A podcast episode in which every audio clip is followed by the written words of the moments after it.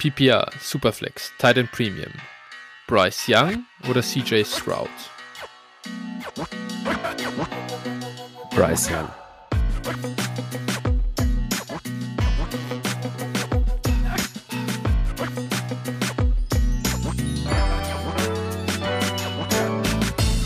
Servus und herzlich willkommen zu einer neuen Folge von Dynasty Flow, der Dynasty Show von Phil und Flo. Hi Phil, na, wie geht's, wie steht's im hohen Norden? Ja, alles im Griff. Ähm, heute mal schon ein bisschen früher unterwegs, ne? Äh, ja, ja, ja, ja, ja, Wahnsinn, Wahnsinn. Ja, nö, alles gut, alles im Griff und äh, ich bin bereit für Rookie Season, würde ich sagen. Also die äh, Free Agency war schon mal ganz okay, ne? Schönes Warm-up, aber jetzt starten wir dann auch mal voll in die Rookie Season und äh, ja, das Ganze dieses Jahr ein bisschen, ein bisschen anders, aber ich freue mich trotzdem. Ja, absolut. Heute geht es gleich an die, äh, wir, wir verspeisen eigentlich gleich die Filets äh, des Jahres. Äh, lassen wir uns nicht lange, äh, nicht lange bitten. Gucken auf die Top 6 Rookies, so nach unserem aktuellen Consensus Board. Ähm, weil wir auch gesagt haben, so viel Zeit investieren in Late Round Flyer, wie auch immer, äh, Spieler, die dann doch wieder unser Herz brechen, weil sie äh, erst in Runde 6 und später gehen oder sonst irgendwelche Späße veranstalten. Wir konzentrieren uns auf die äh, Top-Spieler und dann äh, sicher gibt's auch noch mal eine kleine Sleeper-Folge, wo man ein paar Namen äh, auch mal angucken kann. Und dann verfolgen wir natürlich auch gespannt den NFL-Draft. Aber zum Thema Rookies kommen wir ja eh später. Ich würde sagen, bevor wir das machen, ähm, lass uns einmal kurz direkt in die Werbung abgehen, äh, um dann mit den News weiterzumachen. Aber Phil, wo kann man uns denn folgen und was hast du uns denn diese Woche mitzuteilen? ähm, okay. Ne, also auf jeden Fall. Ähm, hier, hier gibt es noch, noch was, hier gibt es noch was on top. Wir müssen heute nicht nur für uns Werbung machen. Ach so, ja, ja, ja, ja, alles klar, okay.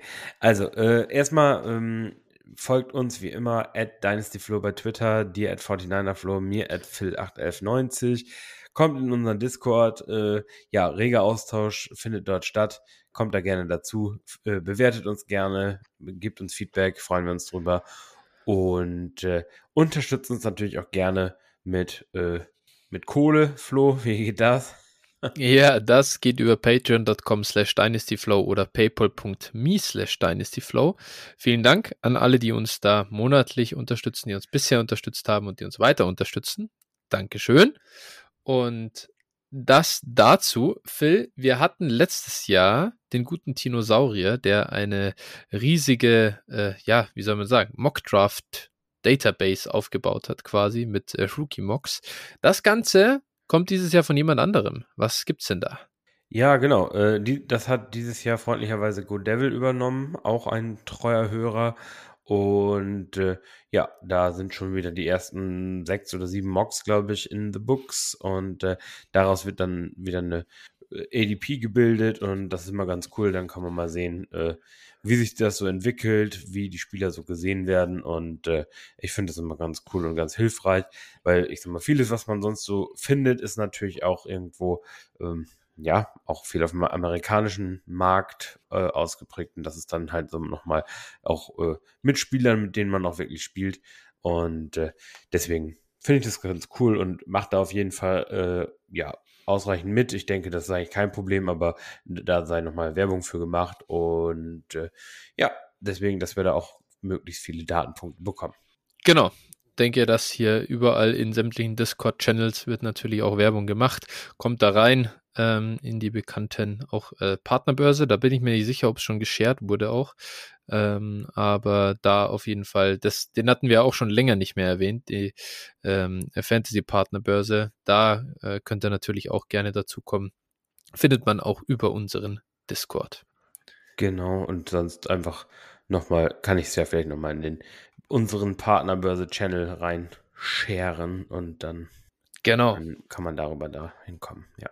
So sieht's aus. Okay. Dann lass uns weitergehen zu den News. Äh, es gab nicht nur Free Agency Signings, äh, sondern auch ähm, einen relevanten Trade. Und zwar ist Brandon Cooks jetzt bei den Dallas Cowboys. Und nachdem da äh, der zweite Receiver im letzten Jahr, mh, hm, naja, ich weiß nicht, ein Loch sozusagen war im Roster, ist das, glaube ich, mit ähm, Brandon Cooks ganz gut gefüllt worden. Mein äh, initiales Gefühl für Brandon Cooks, glaube ich, eine ganz gute Sache. Für die Dallas Cowboys sowieso. Ähm, siehst du ihn denn jetzt halt besser als äh, noch bei den Texans letztes Jahr? Ja, gut, letztes Jahr bei den Texans war ja im Prinzip zu, zum Vergessen, kann man sagen. Hm, ja, ich denke, das ist auf jeden Fall ein Upgrade. Äh, oh, Entschuldigung. ähm, ja, man muss schon sagen, also ich glaube, einen richtig großen Floor wird er auch bei, bei den äh, bei den Cowboys nicht haben, aber ich glaube schon, dass da auch mal die eine oder andere Boom Week dazwischen sein kann. Und ich glaube, Brandon Cooks ist eigentlich immer noch gut genug. Ähm, ja, äh, schauen wir mal. Ne? Vielleicht sehen wir ihn ja auch demnächst irgendwo im ZDF oder sowas, weil äh, die, die Wanderhure lief doch da immer, oder? Wo, wo lief das? Also. Unglaublich, ich muss mich wieder mal von meinem Podcast-Partner distanzieren. Das ist natürlich schlimm. Nein. ja, ist schon witzig. Also Brandon Cooks äh, Karrierepfad. Ich weiß gar nicht. Ich, ich finde, ich, ich weiß gar nicht, woher kommt das eigentlich, dass Brandon Cooks immer da äh, rumgereicht wird. Wirklich. Ähm, äh, das ist, äh, das ist, ist mir nicht ganz, äh, es lässt sich für mich nicht ganz, äh, erschließt sich mir nicht. Eigentlich ist er eigentlich wirklich ein guter und wertvoller Receiver und ich habe auch gar nicht den Eindruck, dass er jetzt immer die ultra teuren Verträge unterschrieben hätte, dass man den da immer wieder loswerden muss. Ähm, gut, früher war die Trade-Kompensation dann immer noch ganz gut. First-Round-Picks hierhin, äh, für den First-Round-Pick hierhin, für den nächsten First-Round-Pick wieder weggegangen und so ja. weiter. Äh, aber jetzt auch noch für den Fifth und Second äh, und Fifth und Six, glaube ich. Ja. Klar, von den Texans weg, da wollte er jetzt auch, da hat er auch keinen Bock mehr gehabt, aber trotzdem. Ähm, glaube für die Cowboys echt ganz gut. Und ich muss sagen, Brandon Cooks war immer wieder für einfach Wide Receiver zwei Saisons gut. Äh, hat da, glaube ich, einen soliden Floor geliefert und der ist auch, ja, ich meine, er ist 30 jetzt dann könnte mir schon vorstellen, dass da wirklich nochmal eine gute Bounceback-Season drin ist und ist wirklich ein Wett, den man, denke ich, günstig, gerade in Startups wahrscheinlich oft kriegen kann. Und ansonsten äh, würde ich jetzt auf jeden Fall auch versuchen, ähm, wenn da ein Team ein bisschen abschmiert und den noch im Roster hat, vielleicht einfach mal günstig zuschlagen in Rookie-Drafts. Ja. ja, ich denke mal in Early Third oder sowas kann man dann schon investieren. Ja, easy. Also, ich also. finde, äh, das ist der auf jeden Fall. Also das, und das hey, den kannst du aufstellen, der wird dich nächstes Jahr hoffentlich dann nicht killen. Ja, oder so als ersten Wide Receiver von der Bank finde ich ihn auch ganz sexy ja. eigentlich. Ähm, oder wenn man auf Receiver ein bisschen dünn ist.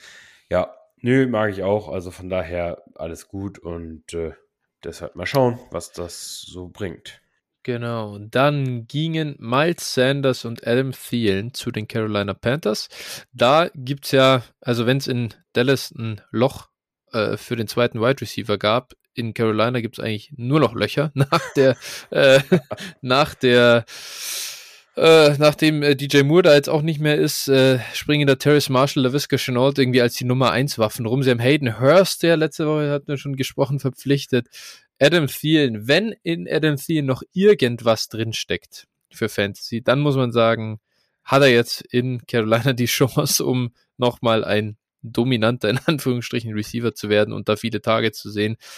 Ich glaube, ehrlich gesagt, aber der Ofen ist aus und wie wird die Panthers Offense aussehen? Ich, ach, ich, bei Adam Thielen, also bei Brandon Cooks glaube ich dran, dass das nochmal eine Floor-Season geben kann.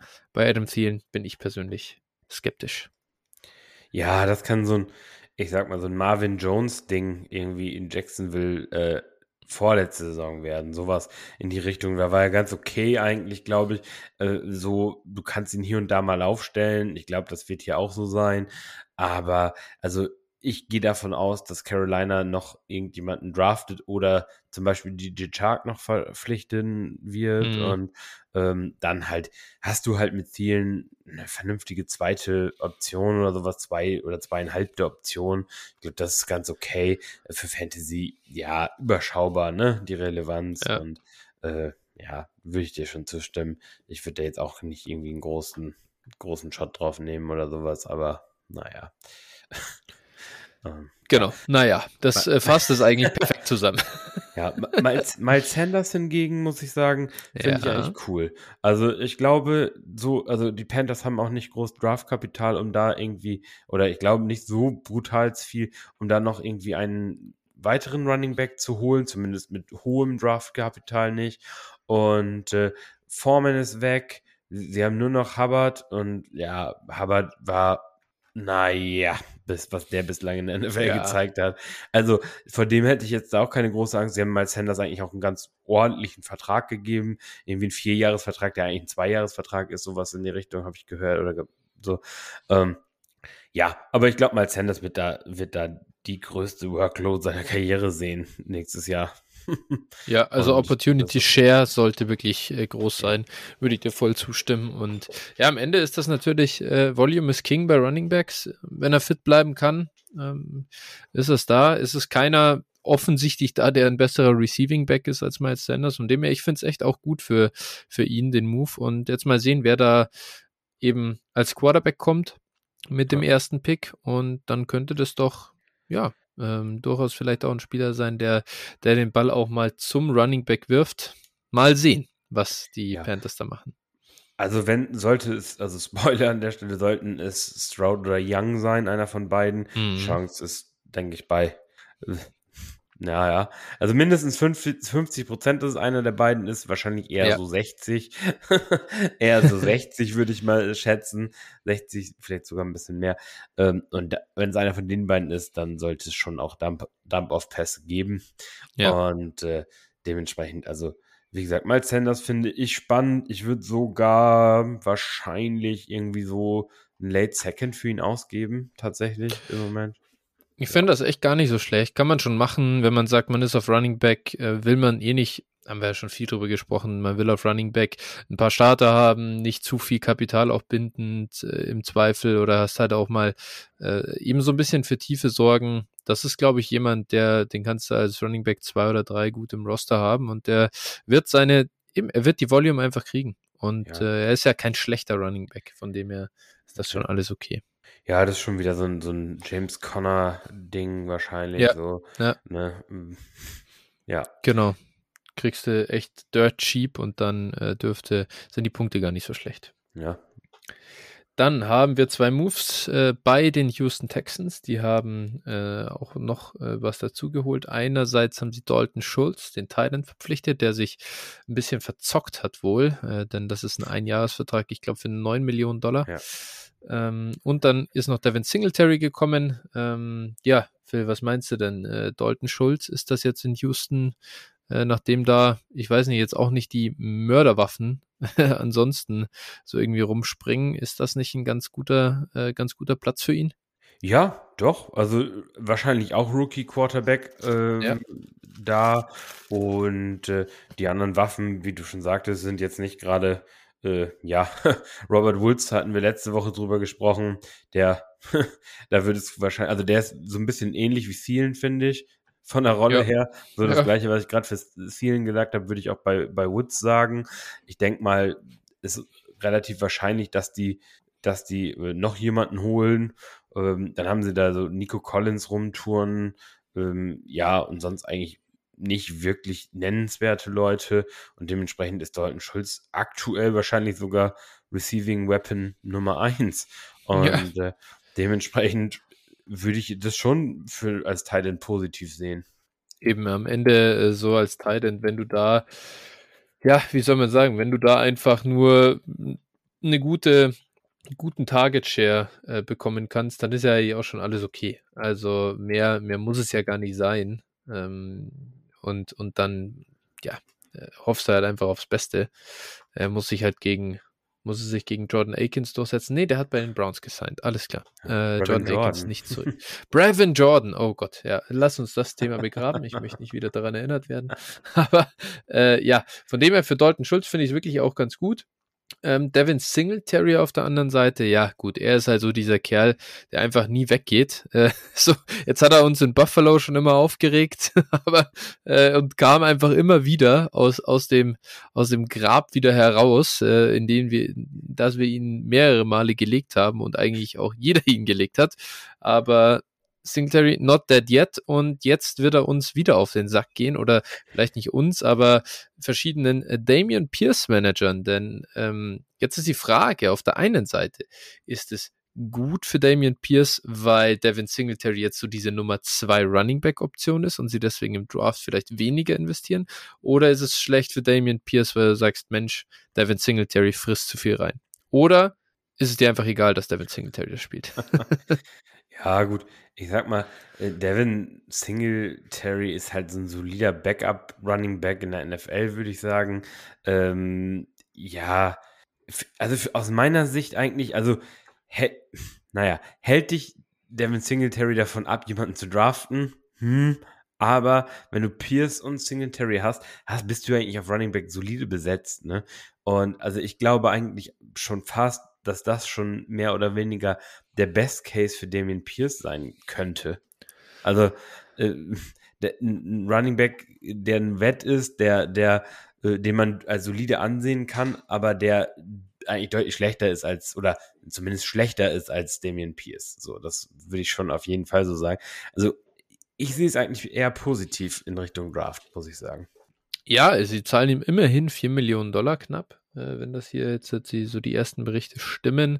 Mal sehen, was dann garantiert ist. Ich kann mir auch nicht vorstellen, dass er so wenig garantiert hat, dass er irgendwie den Kader nicht schafft. Dafür waren jetzt auch seine Saisons mit Buffalo zu gut. Ähm, mal sehen. Ich glaube, am Ende ist es jetzt auch viel Kaffeesatzleserei. Wir müssen, ja. glaube ich, den Draft abwarten und dann mal sehen, was die Texans gemacht haben. Für Devin Singletary selbst, ähm, ja, ich, da möchte ich mich zurückhalten. Ich glaube, dass er jetzt nicht der großartig relevante Running Back ist. Trotzdem gehört er auf jedes deine, also gehört er in jeder Dynasty-Liga aus meiner Sicht gerostert. Ja, das schon. Aber also, er, wie gesagt, ist der Backup da und Klar, wie gesagt, ja. er kann halt nach dem Draft auch easy tot sein. Also, äh, ja, komplett. Fantasy Wenn er da, so, ne? ja, ja, ja. Wenn absolut. da einer doch noch kommt, äh, so oder auch ein Mid-Round Running Back, es muss ja auch kein Early sein, sondern einfach Mid-Round, ist es halt für, für ihn, dann geht es um seinen Platz. Ne? Ja, ja, klar. Also, sie haben auch ja. noch Mike Boone geholt, muss man sagen. Also, das ist jetzt so ja, ist jetzt natürlich nicht, nicht wirklich relevant, aber finde ich halt spannend. Ich meine, gut, Mike Boone hält dich ja von gar nichts ab, das muss man nee. auch ganz klar sagen, aber zumindest, sie haben jetzt irgendwie drei, zumindest mal, mh, hm, ja, Running Backs, die man rostern kann, also als NFL-Team-Sicht im, ja, im, Roster. Ja. So, so, die haben da halt keinen Need, ne? So, das ja. muss man schon, schon irgendwo sehen. Ja. Das stimmt. Dann, Devin Singletary hat auch schon einen Nachfolger in Buffalo für ähm, ja, das Segment, Alter, gib mir der auf den Sack, weil irgendwie nicht wirklich Fantasy-relevant oder äh, scored nicht wirklich gut in Fantasy, aber äh, hält auch alles andere davon ab, äh, ordentlich zu scoren, weil er doch genug reinfrisst. Und zwar ist Damian Harris. Äh, früherer äh, Patriots Running Back nicht unbedingt ähm, begnadet als Receiver aus dem Backfield, aber halt ein guter Early Down Grinder, muss man auch sagen, äh, gut an der Goal Line. Ich glaube, das Problem ist halt die Goal Line, ja, diese Goal-Line-Rolle für den Running Back in Buffalo ist halt nicht ganz so ertragreich wie die in, in New England, obwohl die Offense sicher besser ist, aber Josh Allen nimmt halt sehr viel weg, äh, wenn es da, wenn es darum geht. Und daher Damian Harris, ich glaube, äh, wird ganz schwierig für ihn da eine, eine Fantasy-relevante, also richtig relevante äh, Saison zu spielen. Auf der anderen Seite, ja, ähm, James Cook, Early Down Running mehr, finde ich auch schwierig jetzt äh, zu sehen. Irgendwie ein bisschen weiter ein Mess, glaube ich, in Buffalo im Backfield. Ja, ich finde es eigentlich auch, äh, auch hier, also die Verpflichtung, ich habe jetzt das Geld nicht gesehen, aber ich glaube, die Verpflichtung sagt einem schon relativ deutlich, dass die jetzt keinen früh draften wollen. Also Buffalo wollte es, glaube ich, auch noch nie. So hätten die es gewollt, hätten sie halt Brees Hall gedraftet letztes Jahr. Ja. Ähm, so wollten sie nicht und dementsprechend glaube ich, das Ding ist auch durch. Ähm, ich glaube, die haben damit ihr Backfield, Damien Harris Early Down, James Cook äh, Third Down eher. Und äh, für, ich finde es für James Cook eigentlich ganz gut, mh, hm, weil es, die Rollen sind eigentlich relativ klar verteilt. Damien Harris ist halt kein Passcatcher. Goal Line muss man sehen, vielleicht wollen sie Josh Allen da ein bisschen entlasten, auch, ne, weil so ein, so ein Back hatten sie eigentlich in Josh Allens Karriere in Buffalo noch nicht wirklich, ne? Also so ein, so ein Ja, massiveren Back. Ja, und er ist auch einfach gut. Er ist ein richtig Ja. guter Rusher. Und das ist Genau. das Einzige, wo ich sage, James Cook, ja, die Rollen sind klar verteilt. Auf der anderen Seite glaube ich halt, James Cook hat ja auch jetzt in seinem Rookie-Jahr weitaus schlechtere Konkurrenz, wenn es um jetzt Rushing geht. Und das ist halt, er hat jetzt schon einen der besten, also besten Rusher ist übertrieben, aber schon einen der besseren Rusher, finde ich. Da ist Damien Harris schon gut. Ja, das ist so ein bisschen jetzt ähm, Nick Chubb und Kareem Hunt für Arme. also Ja. für ganz Arme. ja, ganz Äh, arme, aber ja. So, so, aber so ein bisschen kann man das schon sehen, finde ich. Und äh, ja, Buffalo muss halt ihr Run-Game allgemein in den Griff kriegen. Ne? Das ist halt das Riesenproblem. Ich meine, müssen sie nicht, wenn sie durch die Luft gewinnen. Da kann man auch immer gegen argumentieren. Aber also Buffalos Run-Game war halt einfach nicht stark. Und, und vielleicht, äh, vielleicht verbessert sich das. Vielleicht holen sie irgendwie einen monströsen äh, Offensive Guard, der ihnen alles freien Raum ich sag's dir, die, die Bills, äh, das ist jetzt der Start für die Bills für dieses äh, Kinderspiel, das, äh, von dem du uns schon erzählt hast, mit der Klorolle, wo du startest und dann musst du dich Stück für Stück verbessern. Und die Bills starten jetzt mit Damian Harris und James Cook und äh, in wenigen ja, Jahren werden sie dann da sitzen mit, tja, ja, jetzt brauchen wir einen guten Vergleich. Irgendwie Prime Zeke Elliott und äh, dazu noch Christian McCaffrey als Receiving Back. Das wäre doch dann. Na gut. ja.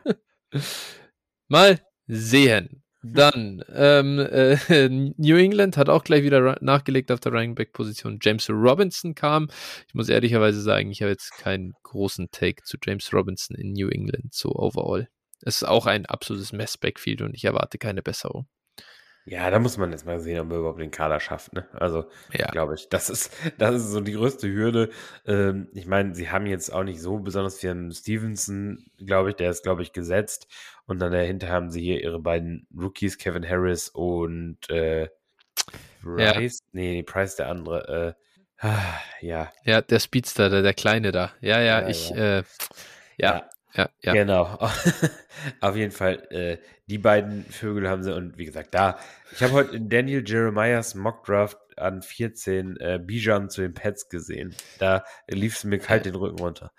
Ja, ja, ja, wirklich. Äh, Und ich, das ist halt auch, Ramondre schaut da jetzt im Moment aus wie der überklare Leadback, aber am Ende traue ich äh, Billy B da noch nicht über den Weg. Also da möchte ich erst den Draft abwarten und dann, ja, wenn es dann so ist, dass Ramondre nur äh, James Robinson und ähm, Harris und äh, ja, unseren anderen Kollegen halt, den kleinen, als, äh, als Konkurrenz hat, dann bin ich wieder ein bisschen äh, überzeugt von, von Ramondre.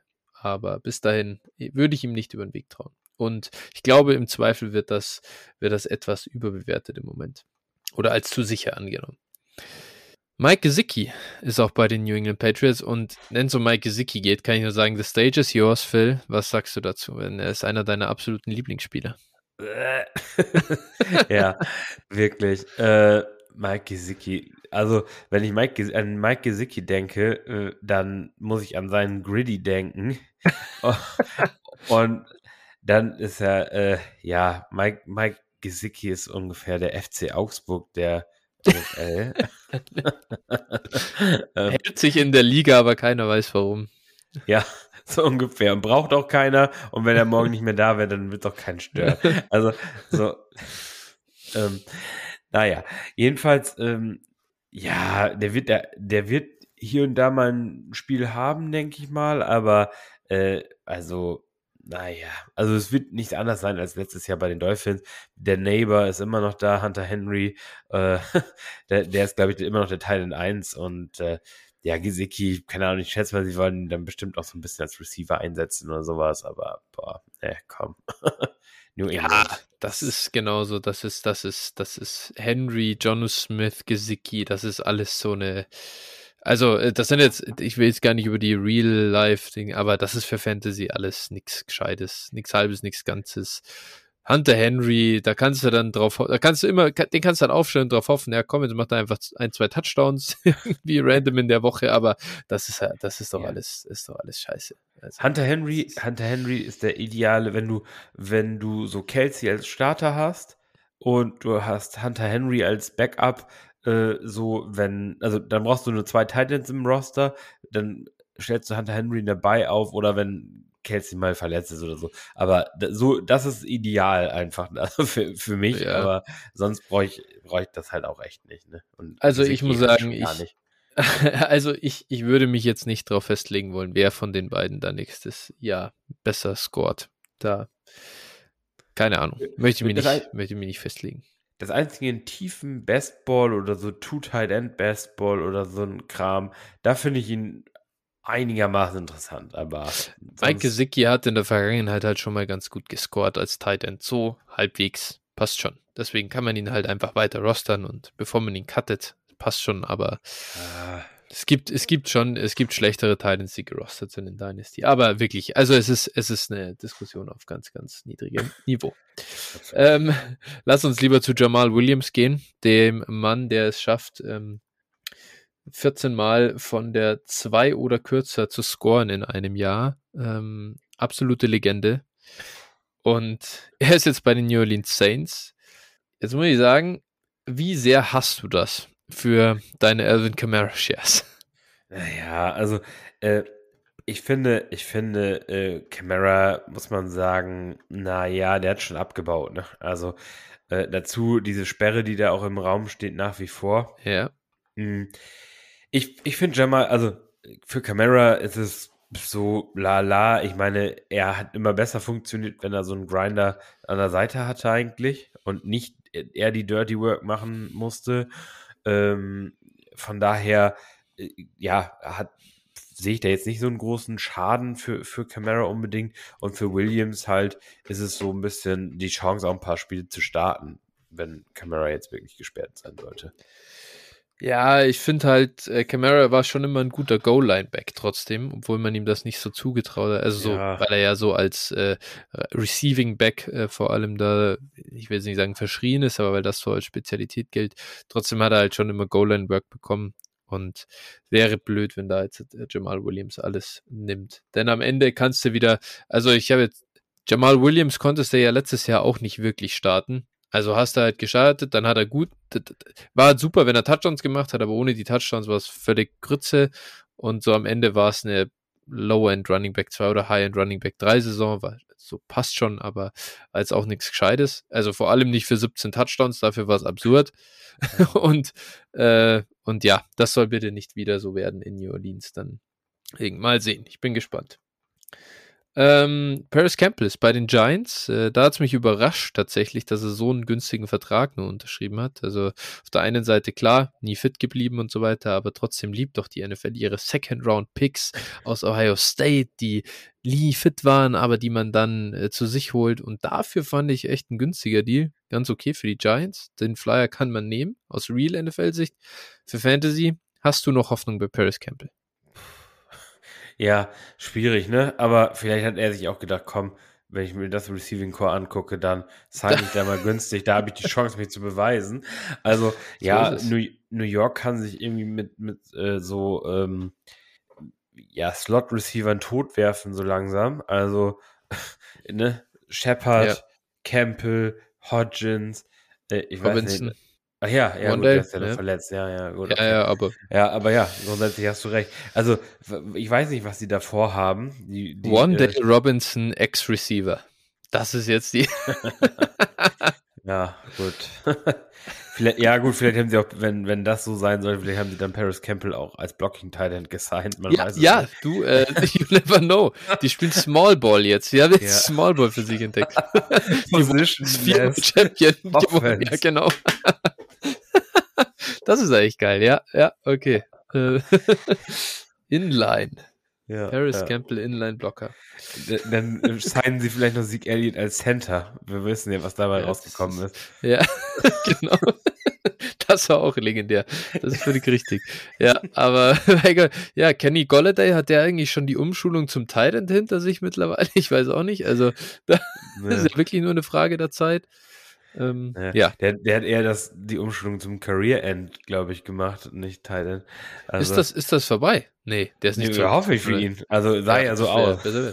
Aber hat, Career End war ja direkt, nachdem er einen dicken Vertrag unterschrieben hat, oder? das, Eigentlich. ja, also. Dann, äh, also er hat auf jeden Fall abgeschlossen mit der Nummer. Ah ja, uh, Giants plan to release him. Ich habe das aber gar nicht mehr. Äh, ah ja, doch.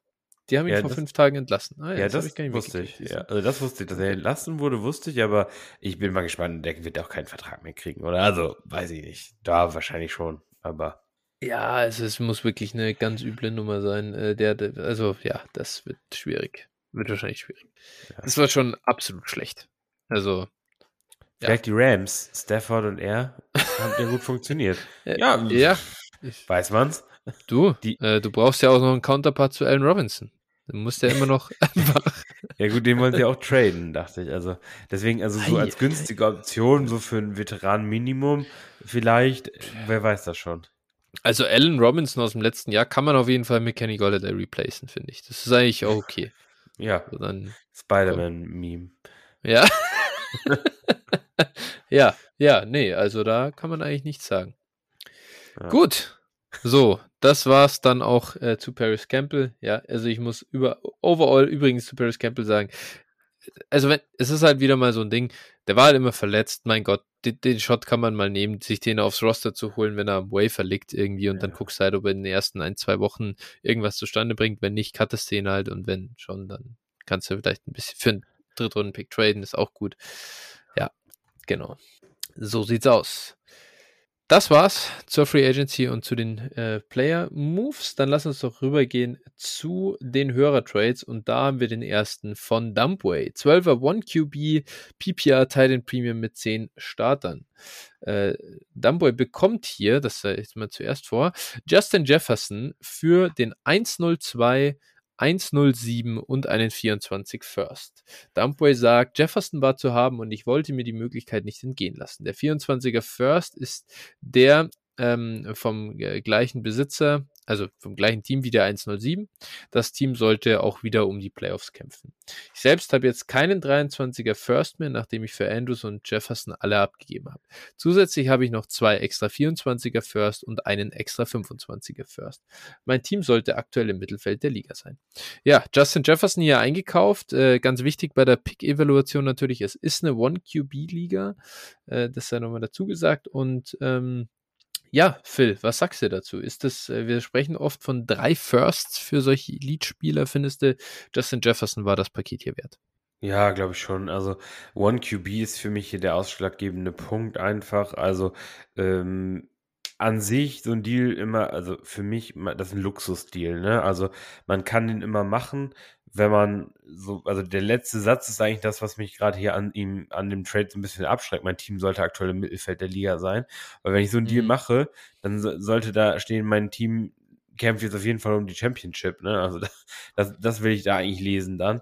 Aber äh, an sich, äh, in One QB, der 102 ist schon, ja, ist schon deutlich abgewertet. Ne? Du kriegst ja. dann wahrscheinlich Jackson Smith und Jigba oder oder Jamie Gibbs, finde ich beides gute Spieler, aber ja, da ist es schon okay dann auch. Der 1-7 ist dann eh nur noch ein Flyer und der 24 First, auch wenn es wieder so ein Mid-Team ist, dann bin ich jetzt beim 24er Draft nur rein auf Skill Positions guckend. Äh, auch nicht so, dass ich sage, okay, den Pick muss ich jetzt um jeden Preis behalten.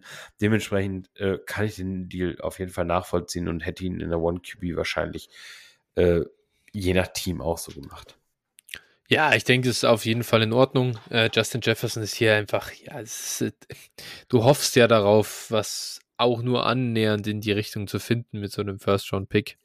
Und trotzdem ja. gibt es davon eben auch nur ja, eine Handvoll ähm, äh, zu kriegen in der gesamten NFL, das muss man auch sagen. Und ja, Justin Jefferson, ich glaube, klar, hier, das ist kein oh, da hast du jetzt hier jemanden über den Tisch gezogen oder irgendwas oder äh, das, das ist jetzt natürlich nicht ähm, unterbezahlt, also ist alles okay. Trotzdem einfach Kapital mal in die Hand genommen und für so einen Elite-Spieler getradet. Ähm, ja, würde ich auch sagen, ist, ist ein guter Move und ähm, ja, kann man, ja. kann man, glaube ich, am Ende des Tages nicht mehr zu sagen. Natürlich Nein. auch relativ tiefes Roster, das muss man schon sagen. Oder mit viel Startern, One QB, 10 Starter. Ähm, da hoffe ich, dass das Team rundherum dann auch äh, gut ist. Ähm, Mittelfeld der Liga, ja, dann mal sehen. Ähm, Dampoy da einfach schauen, dass du noch ein bisschen tiefer ranholst. Aber wir haben ja schon gesagt, die Kollegen um Brandon Cooks und so weiter, die können dann so ein äh, Team auch mal ergänzen, in dem ähm, dann schon ein weiteres Elite-Asset äh, geparkt wurde. Ja, man, man, muss schon sagen, ne, also der Deal hat auch Downside auf jeden Fall, wenn jetzt. Äh, wenn jetzt der 1-2, wenn zum Beispiel das JSN ist und der wird ein, so ein Amon Ra St. Brown Tier Receiver ähm, und der 24 First nächstes Jahr wird irgendwie ein Top 3 Pick und, und du landest damit ein Top Running Back oder so, dann kann man wahrscheinlich schon Argumente finden, dafür die, die drei Firsts äh, zu nehmen. Klar, ne? Also klar. das ist auch, glaube ich, sollte auch klar sein, ja. Völlig logisch. Aber gut, so ist es. Lass uns zum nächsten Deal kommen. Der kommt von Go Devil und äh, Go Devil tradet hier für Jalen Hurts in einer 12-Team Superflex PPR Tight End Premium Start 10 Best Ball Liga. Best Ball, ganz wichtig. Äh, aber Dafür hat er nur, in Anführungsstrichen, abgegeben, den 102 und Trey Lance. Und ähm, ja, was ich äh, ja vom Outlook bei Trey Lance halt, da habe ich ja letzte Woche, glaube ich, schon durchscheinen lassen, bin mir hier alles andere als sicher, dass Trey Lance äh, irgendwie der Starter in San Francisco sein wird. Ich denke, es deutet sogar alles darauf hin, dass Trey Lance nicht der Starter in San Francisco ist. Und ich glaube gleichzeitig aber auch nicht, dass die Niners ihn traden werden denn äh, sie haben dann, da, ich glaube nicht, dass sie mit Sam Darnold als zweiten Quarterback irgendwie oder halt, ich glaube, ich glaube, sie sehen halt schon die Upside und was ist, wenn wir, wenn sich Brock Purdy verletzt oder wenn er doch nicht hergibt, dann hast du halt mit Trey Lance eine gewisse, ähm, eine gewisse Chance, auch trotzdem einen guten Quarterback zu haben. Und es gibt auch gar kein Need, denn das Roster ist sowieso teuer. Äh, warum sollst du dann einen Quarterback weggeben, der nur äh, weiß ich nicht, 8, 9 Millionen kostet. Das ist ja für einen, für einen Quarterback auch einfach ein guter Deal. Daher äh, ist Trey Lance, glaube ich, im Moment einfach stuck. Und äh, wenn ich dann im Endeffekt den 1-0-2 und Trey Lance äh, abgeben muss, um Jalen Hurts zu kriegen in der Superflex-Liga, mache ich das all day, every day. Äh, äh Jalen Hurts, Top 5 äh, Dynasty Quarterback, glaube ich. Und ähm, daher, ja, super Deal für dich, Go Devil, meiner Meinung nach. Ja, äh, ich habe nur gedacht, so ein bisschen, was, also, wenn ich jetzt nochmal so drüber nachdenke, ähm, eventuell äh, ist Trey Lance so ein bisschen der Trostpreis, sollte irgendwie eins der Teams seinen Quarterback nicht bekommen oder äh, die Jets bekommen jetzt Rogers nicht. Vielleicht sagt dann, Salah war doch in, noch in San Francisco, als die Lance mhm. gedraftet haben, ne? Vielleicht, vielleicht äh, nee, traden. Nee. Nee? Nee, okay, ich dachte, also das war dann gerade die Offseason, dann war das nee, gerade die Offseason, wo er weg war. Er, ist ja, er hat ja, okay. Zach Wilson gedraftet im gleichen, im gleichen Jahr. Ah, ja, stimmt, ja, stimmt, genau, dann war das genau die Offseason, wo er, ja. wo Salah nach, nach äh, New York gegangen Okay, ja gut, na gut, er hätte die Möglichkeit gehabt, Lance. Aber weißt du, ja, weißt du, für was, für was geben die Niners Trade? Also, sagen wir so, die Jets, da gibt's ja, es gibt ja so diese Gerüchte, die Packers wollen den First oder wollen diese 13 ja. oder 14 oder ich weiß ja. nicht, wann die Jets dran sind. Den wollen sie ihnen offensichtlich nicht geben, sonst wäre der Deal, glaube ich, schon passiert. Das heißt, dann wollen sie vielleicht den Second abgeben. Okay, gut, einen Second nach San Francisco schicken. Ja, ist nicht schlecht, aber musste das jetzt als 49ers machen? Hm. Weiß ja, schwer, ne? So ein bisschen. Was, und vor allem, wie. Du wirst wie, zerrissen. Ja, du wirst, ja, du ja, das erst immer. Und du wirst halt noch mehr zerrissen, wenn Lenz dann einschlägt, ne? Ja, ja, eben. Also, das ist ja also, noch dazu, genau. Das, also. äh, ja, oh gut, wahrscheinlich, äh, wahrscheinlich gebe ich dir recht, wahrscheinlich ist es für sie der, äh, beste Deal, ihn einfach zu behalten, auch aus, äh, ja, wie soll man das sagen, aus PR-Sicht. ja, ja, ja ich glaube ja. wirklich. Ich glaube wirklich, man kann dann immer noch sagen, weißt du, man, man hofft dann, Brock Purdy spielt einfach weiter gut, so, ja. in dem System und so weiter, das passt dann alles und dann sagt man einfach, ja gut, Brock spielt zu gut, den können wir nicht spielen lassen und wenn Trey Lance dann irgendwie nach seinem Rookie-Deal weggeht und gut spielt, kann man immer sagen, ja, wir haben Brock, er hat sich halt, es, es war halt Brock. so. Und dann, da, das ist der easy way out, äh, dass man diese drei First-Round-Picks trotzdem irgendwie nicht verschenkt hat, in Anführungsstrichen. Ja, man hätte sich dieses ganze Drama eigentlich auch sparen können, ne? Man hätte eigentlich auch sagen können, wir hätten gleich äh, gar nicht hochtraden müssen, hättet einfach Mac Jones genommen Ja, an der Stelle, ja, wo ja. ihr wart, und dann hättet ihr das gleiche Result wie mit Purdy jetzt, ne? Vielleicht, Ja, aber, aber gut, ne? hätte, wenn Ja, wäre, aber ja. Ich, es geht ja immer noch nicht weg, diese Gerüchte, dass äh, die auf drei hoch sind und Kyle Shannon doch Mac Jones wollte. Und, der, und sie ihn dann eigentlich, also und er dann eigentlich reingetrieben wurde in diese ganze Upside-Diskussion. Ich weiß Ja. nicht, was da dran ist, keine Ahnung. ja, kann ich mir gut vorstellen, ja. Ja, wer weiß. Naja. Gut, also overall sagst du ähm, hier, Jalen, also du sagst, äh, Trey Lance hat einen Weg zum Starter, äh, dann theoretisch oder schwierig, wie auch immer. Aber, Aber äh, Jalen, also der Deal ist ein No-Brainer, oder? ja, der Deal ist natürlich ein No-Brainer. Aber, also, auch in Baseball ist eigentlich scheißegal. Also, das ist immer Ja, ein No-Brainer. Ähm, Ja. Hier könnte wahrscheinlich noch äh, 1,9 dazustehen. Ja. Und ich würde den Deal immer noch locker machen für, für also, Ja. Äh, Für Was, was gibst du, was, was würdest du Lance denn überhaupt für einen Value geben im Moment? Das ist total schwer. Ich habe ich hab heute auch ein Angebot für, äh, also, ich habe ein Angebot bekommen. Lance, äh, ich habe, also, AJ, für AJ Brown wurde mir Lance geboten. Das habe ich natürlich abgelehnt. Ich habe, gut, Ja, in der ja. Liga habe ich auch. Mahomes und Josh Allen als bis Quarterback-Starter. also, Äh, gut, ja, äh, ne, das kommt hinzu, aber also ich, boah, ich würde wahrscheinlich für Lance im Moment irgendwie so, boah, so irgendwo zwischen 1,10 und 2, 2 ausgeben, wenn ich Finde ich gar nicht müsste. mal wenig. Finde ich gar nicht mal wenig. Also da Nee, nee, ist, aber also so irgendwie, keine Ahnung, sowas in der Range wahrscheinlich, wenn ich irgendwie Quarterback needy bin und viele, Mhm. viele Picks habe oder so, diesen Shot nehme. Also sowas in der Range, glaube ich, wäre realistisch, denke ich. Ich glaube, unter dem brauchst du es auch nicht versuchen, weil unter dem wirst du ihn auch nicht bekommen. Kein Owner gibt ihn Ja. ab für weniger, oder? Ja, ich überlege gerade, ob ich ein paar Shares, also ich muss mal echt versuchen, da für, also für den Preis würde ich auf jeden Fall gut überlegen, ihn zu verkaufen. Ja. Kommt jetzt auch alles drauf an, wie äh, sieht das aus in Rookie Drafts und so. Was gibt's dann da für Spieler? Klar, das Quarterback-Upside gibst du damit natürlich aus der Hand. Brauchen wir auch nicht drüber reden. Und wir haben eigentlich im Endeffekt wissen wir überhaupt nichts von ihm. Nee. Ähm, ja. Außer die Vibes, dass äh, die, die Coaches in San Francisco absolut nicht an ihn glauben. Das ist, Ja. das wird schon überdeutlich. Ja, aber äh, lässt du als San Francisco, wenn Purdy nicht Week One äh, äh, fit ist, lässt du dann lieber Sam Darnold über Trey Lance Nee, das starten? ist, das ist, es ist, ey, die Purdy-Verletzung ist das eine, was ihm, was ihm noch, was, was ist dieser Strohhalm. Dass du halt sagst, ja. Lance startet halt einfach. Ja, also Und dann hast du die Chance, dass er zwei, dass er vielleicht drei, vier Spiele abreißt und dann sagst du halt, du gehst nicht mehr weg davon, weil er jetzt den Riesensprung gemacht hat. Klar. ja, ich meine, Purdy hat jetzt auch, der sah jetzt gut aus, aber ein Das war nichts Besonderes. dieses- das Ja. war ja, also, ja, Ja, ein Siebtrunden-Pick hat halt auch nicht einfach nicht diese, diese Leverage halt, ne? Der ist eigentlich Ja, ja. schon, schon echt kein, keinen guten Standpunkt so. Ja. Gut, so sieht's aus.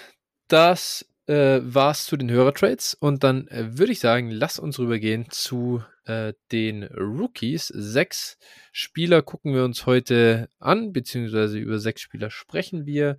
Und wir haben vorher ein Consensus-Ranking gebildet. Und äh, der Mann, der, ja, der Hauptpreis äh, irgendwie für alle ähm, ja, nicht kompetitiven äh, Teams des letzten Jahres ausgeschrieben war.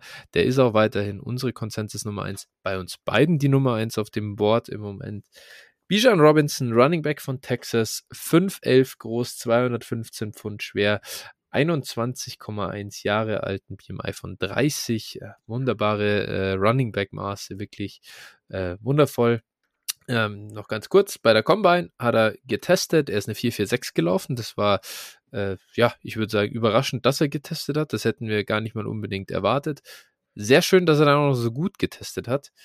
Ähm, oder halt, es war jetzt nicht überragend, aber für das äh, war er immer sein einziger, seine, Das heißt gedacht, genau. Genau, es war so immer dieser, dieser eine äh, Concern bei ihm, dass man sagt, er ist nicht, er hat nicht diesen Top-Speed und 446 ist völlig ausreichend. Ähm, das heißt eigentlich, ja, Phil, wo, was gibt's jetzt noch zu mäkeln am äh, Profil von äh, Bijan Robinson?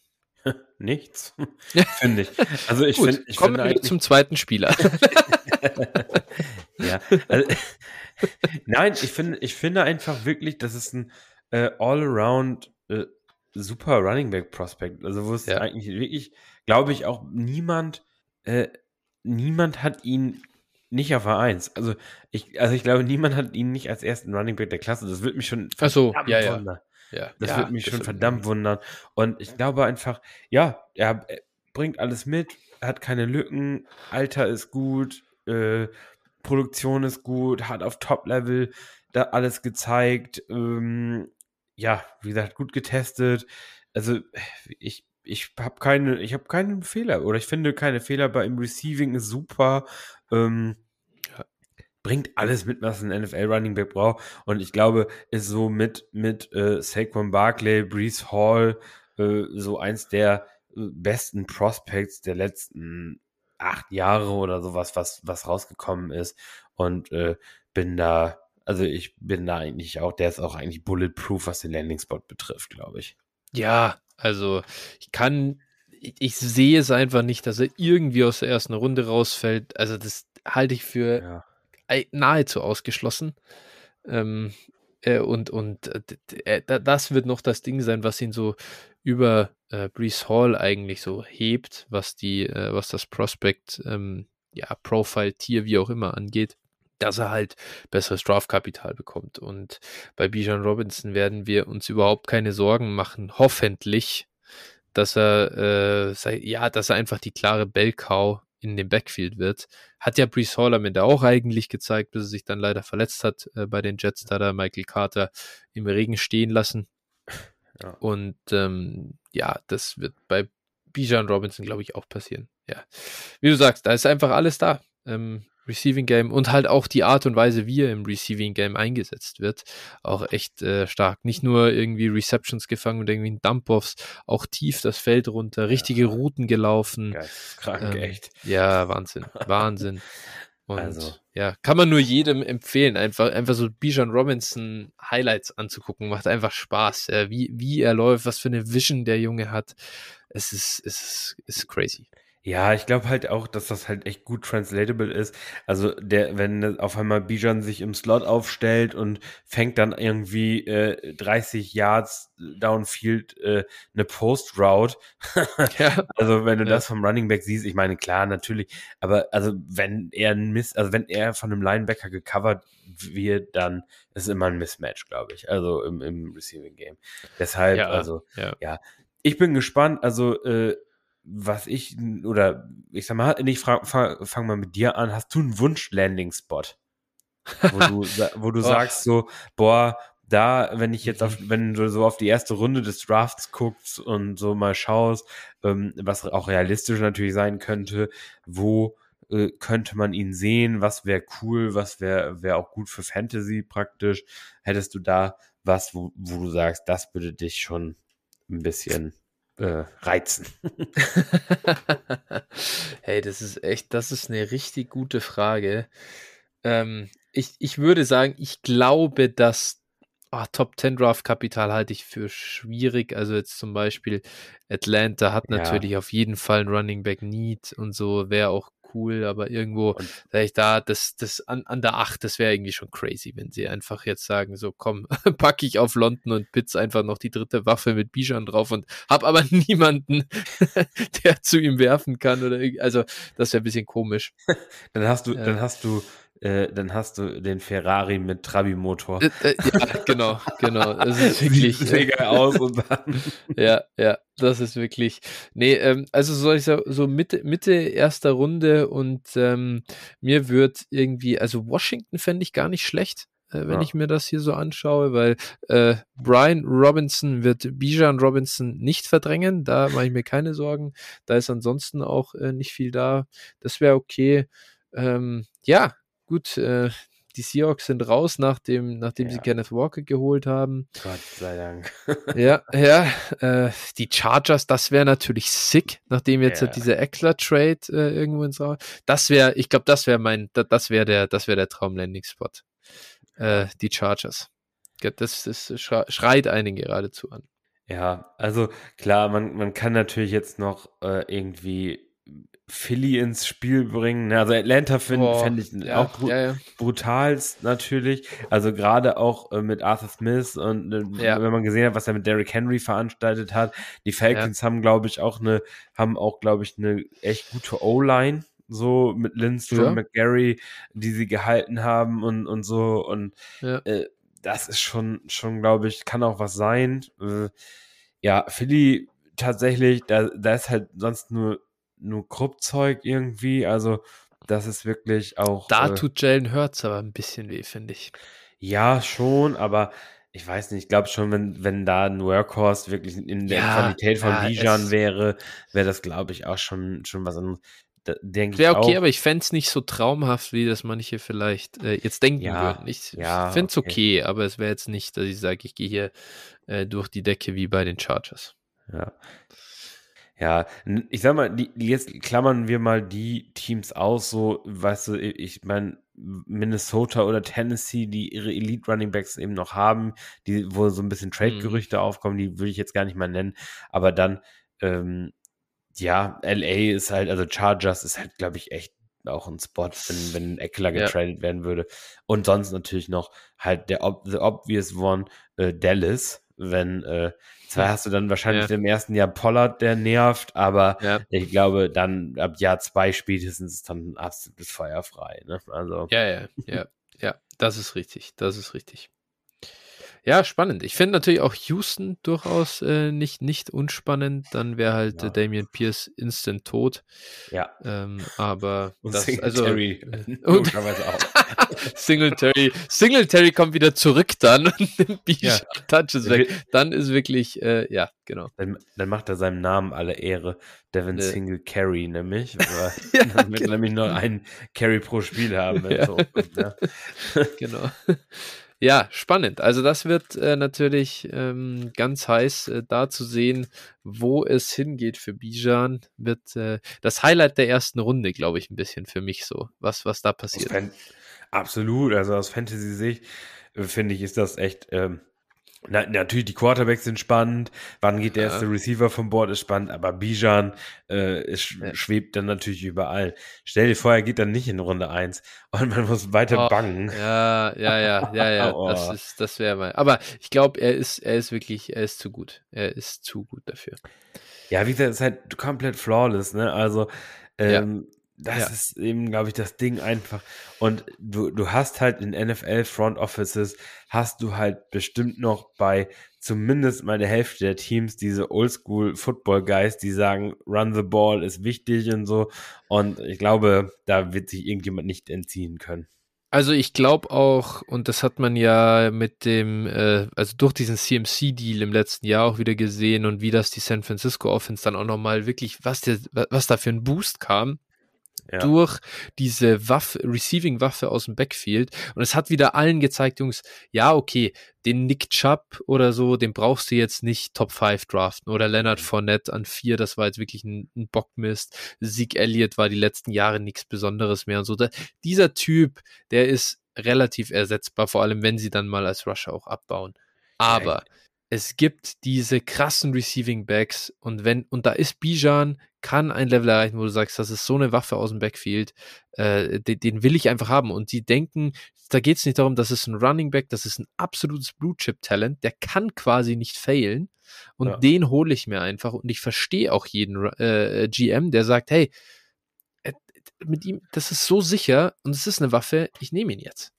Ja, also ich, ich muss auch sagen, also jetzt ich als, als Fan praktisch hätte auch kein Problem damit, wenn mein Team ihn in den 20ern nimmt. Also Null. so, ja. also bei dem, ich meine, du, klar, wenn du jetzt, wenn ein Top 10 Pick ist, also kein äh, Running Back rechtfertigt einen Top 10 oder wahrscheinlich auch den Top 15 Pick, so, da muss man auch ehrlich sein.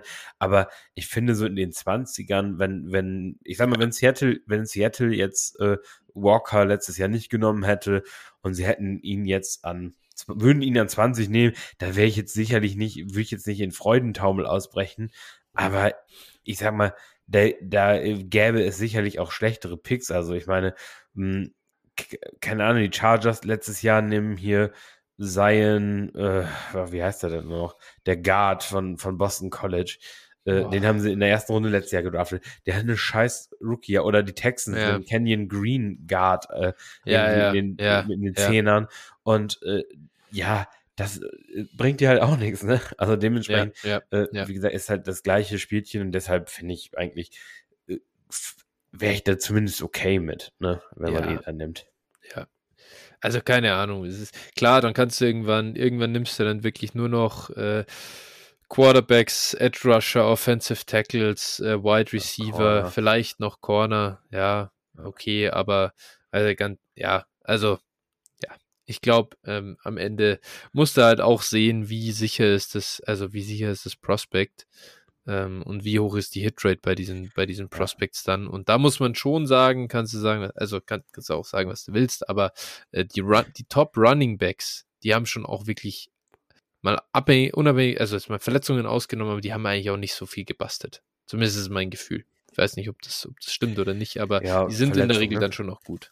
Ja, zumindest, zumindest mal für einen gewissen Zeitraum, ne? Ich meine, zum Beispiel auch Todd Girl, ich glaube, ich glaube halt auch Ja. dieses äh, Low bei Running Backs, was wir so jetzt so über die letzten Jahre sehen, natürlich irgendwo, die, die Teams werden, sind im, viel mehr äh, Analytics-affin und sowas. Ich glaube, das spielt schon eine Rolle, aber ich glaube einfach auch, diese Injuries und diese äh, Contracts, die dann im Nachgang so richtig schlecht aussahen, ich glaube, die haben da auch nur mit reingespielt. Ne? Ich meine, Ja, Todd ja. Gurley, der einen fetten Vertrag kriegt und dann Ja, klar. ausfadet. Äh, Zeke Elliott. Sieg, der Vertrag hat Joe Mixon, sagen wir mal, Ja. also das ist ja auch eher mittelmäßig Ja, gelaufen. Delvin Cook, okay, so, ne?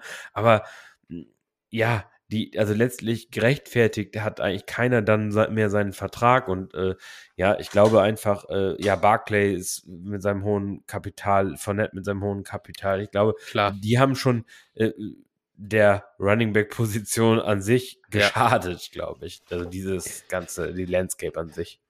Das ist auch völlig fair. Also ich will, bin auch wirklich der Letzte, der sagt, nimm ihn Top 5, um Gottes Willen. Sagen wir ja beide nicht, äh, ganz klar. Aber sobald du Mitte erste Runde, Ende, also oder dir in den, zw- in den ab 20 und so weiter, guck, muss man auch mal ehrlich sein und die Hitrates dieser Draft-Picks dann auch mal angucken, äh, die da abgesehen von der Running Back-Position dann geholt werden. Ich sehe das alles, wenn du den Hit hast, hast du ihn lieber auf einer Position, die viel Impact hat, gar keine Frage. Ist alles gut, aber man muss auch mal sehen, ähm, was einfach drafte mal die 2017er Klasse neu. Ich glaube 17 war es. Wann geht Christian McCaffrey? Oder war es 16? Ich Ja. weiß jetzt auch nicht mehr genau. Ist ja wurscht. Also wann geht der? Und der, der? Der fällt dann auch nicht bis in die zweite Runde. Also auf gar keinen Fall. Nee, äh, das ist ja wieder das, wir, wo wir waren, ne? Das ist der Im- Impact, den er dir bringt, auch im Pass Genau. und so. Ja, Genau. all around. Ja. Ja. Also, Bijan Robinson, Top-Tier-Prospect, bei uns beiden die Nummer 1 für Fantasy wird's ein, äh, eine Freude hoffentlich die nächsten Jahre. Wir hoffen mal auf einen guten Landing-Spot und lass uns weitermachen mit Nummer 2 und jetzt beginnt so der Quarterback-Run bei uns und äh, der Kollege, der bei uns am höchsten steht im Schnitt ist Bryce Young. Ähm, du hast ihn auf der 2, ich habe ihn auf der 3. Bryce Young, 5'10 groß, 204 Pfund schwer, kommt von, kommt von Alabama, äh, 21,6 Jahre alt. Ähm, ja, äh, hat bei Alabama wirklich äh, überragend gespielt. Äh, ich denke, so viel kann man sagen. Äh, Alabama hat ja auch in den äh, vergangenen Jahren Quarterbacks, die äh, früh gedraftet wurden. Jetzt ähm, kommt Bryce Young nicht ohne Fragezeichen. Ich habe die Maße schon genannt. Auf der anderen Seite ähm, hat er sich äh, durchgesetzt, trotz dieser, Ma dieser Maße bei Alabama. Und das ist ja nicht so, dass da nicht auch viele andere Five-Star-Prospects rumlaufen, die durchaus den Ball werfen können. Von dem her, Phil, äh, du hast ihn auf der 2, du bist relativ sicher bei ihm, äh, oder was heißt das? Das ist natürlich jetzt äh, äh, falsch gesagt, aber du hast ihn ja nicht grundlos als deinen aktuellen Quarterback 1. Und ich denke, das hat mit seinem äh, Floor zu tun, den er im Moment verspricht. Äh, wie, wie kommst du denn dazu? Ja, also erstmal sei gesagt, ähm, ich, also so, ich glaube, ich hatte noch nie meine Top 4 Quarterbacks so eng beieinander einfach. Also es ist für mich wirklich, ich, ich sag, also mh, wenn nachher das Draftkapital von diesen vier, ich sag mal, obvious ones, äh, tatsächlich ja. irgendwo Top 7, Top 8 ist oder sowas, ja. Boah, dann wird mir das so, wird, wird man wirklich ein bisschen auf den Landing-Spot auch gucken müssen. Und ähm, ja, man muss sich irgendwo, man muss sich irgendwo entscheiden und äh, ich bin, war da auch wirklich hin und her gerissen zwischen meiner 1 und 2. Mm, mhm. Ja, am Ende äh, habe ich mich für Bryce Young entschieden, weil, wie du schon richtig sagst, ich glaube, der bringt so ein gewisses Maß an Floor einfach mit. Ich glaube einfach, äh, dass sein Skillset sehr gut translaten wird. Also ich sag mal einmal, so, er, ich glaube, er hat eine gute Accuracy. Ich glaube, er bringt so alles mit. Er hat auch die die äh, Movement Skills in der Pocket, die man heute in der NFL braucht. Also er ist keine Statue. Ich glaube, er kann auch mit den Füßen mehr machen, als er bei Bama machen musste. Er hat beim Bama, mhm. ja, in der letzten Saison hat das schon mal hier und da was mit den Füßen auch gemacht, aber äh, im Prinzip musste er auch nie so richtig, ne? Weil äh, er hatte ja, soweit ähm, immer die Möglichkeit, das auch aus der Pocket zu lösen. Ähm, ja, obwohl er, und das muss man auch mal ins Verhältnis setzen mit zum Beispiel Tour oder sowas, die, die, die jetzt immer irgendwie die letzten Jahre immer äh, ein geisteskrank gutes Receiving Core hatte. Er hatte im Prinzip in seinem vorletzten Jahr hatte er nur Jameson Williams und sonst mhm, nichts. Mhm. Ähm, und hatte in diesem Jahr oder im letzten Jahr im Prinzip nur Jamie Gibbs. Und ja. also, ne, man, also man muss sagen, ja, so. alle anderen hatten vor ihm irgendwie mindestens, also Mac Jones und, und auch Tour hatten irgendwie, äh, ja, immer drei bis vier First Round oder Second Round Receiver einfach. Das muss man sich mal vorstellen. Ja. Nur First Rounder eigentlich, nur First Rounder als Receiver, ne? Ähm, und äh, ja, das ist einfach, also was er trotzdem auf die Beine gestellt hat, äh, ist schon echt beachtenswert und dementsprechend ähm, finde ich, Bryce Young ist einfach ein gut, gutes Quarterback-Prospect und ich würde auch echt darauf setzen, dass der auch ein guter NFL-Quarterback sein kann und auch äh, für Fantasy dann dementsprechend auch gut ist. So und äh, ja, ich hoffe für ihn halt mal, nee, dass er nicht unbedingt bei den Panthers landet. ja, aber da hört man tatsächlich relativ wenig im Moment. Man muss mal sehen. Ja. Man kann nicht zu viel drauf geben, denke ich. Ähm, äh, ich kann dir in nahezu allem, also eigentlich, ich kann dir in allem zustimmen, was mir, deswegen ist er auch für mich irgendwo die drei ähm, oder der zweitbeste Quarterback im Moment. Es sieht halt so aus, dass er eigentlich irgendwo alles hat. Das Einzige sind wirklich die Maße. Aber ja, äh, er hat bei Alabama halt funktioniert und er hat bei Alabama in nicht so überragenden Umständen funktioniert. John Matchy hatte er noch, der sei vielleicht zumindest noch genannt. Ja, er war okay, ein Zweitrunden-Pick ja. noch, aber das war auch 2021 und 2022, wenn man sich das anguckt, äh, bei Bryce Young gingen die Yards per Attempt von 8,9 auf 8,8 runter. äh, und da hat er die ganzen Waffen verloren. Also er hat trotzdem eine effiziente Offense dahingestellt. Klar, die Offensive Line bei Barme ist sicher nicht äh, katastrophal und so. Nein. Und auch die Receiver, die dann spielen, sind nicht katastrophal. Und zum Teil spielst du gegen Trash-Defenses und so weiter und so weiter. Ist alles okay. Nichtsdestotrotz war es eine ordentliche Leistung. Und ähm, äh, wie gesagt, es, da gehört dann schon auch was dazu, dass du dich mit den Maßen bei Alabama durchsetzt. Und ja, das äh, würde ich ihm geben. Benefit of the Doubt ist da und ich denke, da ist halt äh, ganz klar, der wird, wird früh im NFL-Draft gehen. Wenn Quarterback früh im NFL-Draft geht, picken wir ihn auch früh in Fantasy. Ist auch klar, in Superflex äh, ist das viel wert. Und ähm, wenn irgendjemand Bryce Young äh, rutschen lässt, weil er, weil er zu klein ist, ist auch okay, dann nehme ich ihn gerne. Äh, gar kein Problem. Aber wahrscheinlich wird das gar nicht mal unbedingt passieren. Hat auch einen ganz guten Leumund, trotz dessen. Ja. Ja, wie gesagt, die Größendebatte ist ja auch immer so ein Ding halt, ne? Mhm. Voll. Ich glaube, was so ein bisschen, was ihn unterscheidet zu den anderen kleineren, wäre eher so die Armstärke, da ist er nicht so überragend. Drew Brees kennen wir ja noch so wie den, der alte Drew Brees, aber ja. Drew Brees hatte ja auch mal einen besseren Arm als in den letzten ja. Jahren. Äh, nichtsdestotrotz, ähm, ich glaube jetzt auch nicht, dass er so einen schwachen Arm hat, dass das zum Problem wird. Ich denke, er kann an sich alles anwerfen auf dem Feld. Man wird sehen. Ich glaube am Ende, wir können da viel rumphilosophieren, ob er ja. in der NFL wirklich effizient spielen wird oder nicht. Das ist nahezu unmöglich äh, zu beantworten. Und wenn er Top 5 Draft Kapital bekommt, dann braucht man nicht lange rumtun bei Bryce Young, oder? Nein, also ich gehe davon aus, dass er in den Top 2 gepickt wird und äh, Ja. dementsprechend dann auch, äh, ja, also dementsprechend ist er für mich in, in äh, Dynasty Drafts dann auch ein Top 3 Pick auf jeden Fall. Also an der 4 kommt er nicht vorbei. Da bin ich mir sicher. Nein, nein. Also, wie gesagt, für, für mich glaube ich auch an der, also an der 3 auch nicht. Boah, ich, also weiß man Ja. nicht. Werden wir gleich Ja. nochmal diskutieren. Ja, ja. ja ist so. Ja, Ähm, ja aber 4 vier auf jeden Fall. Also 4 Ja, ist das Allerspäteste, denke ich auch. Ja. Genau. Ja, äh, und das ist äh, stark. Ähm, genau. Bryce Young eben unsere Konsensus Nummer zwei. Dann unsere Konsensus Nummer drei. Das ist ein ja, kontroverserer Spieler. Äh, Anthony Richardson, Quarterback von Florida. 6'4 groß, 244 Pfund schwer. Ähm, er ist äh, noch unter, noch keine 21 Jahre alt und ich bin mir nicht sicher, ja, könnte es gerade so werden zum NFL-Draft, wobei, wahrscheinlich wird er erst danach äh, 21. Und ähm, ja, ein Spieler, der, jetzt lass mich kurz zählen, äh, hat am College 22 Spiele nur gemacht. Ähm, die, äh, und, und das, und da, also, und da sind schon Spiele dabei, in denen er nicht wirklich gespielt hat, sondern nur das Feld betreten hat.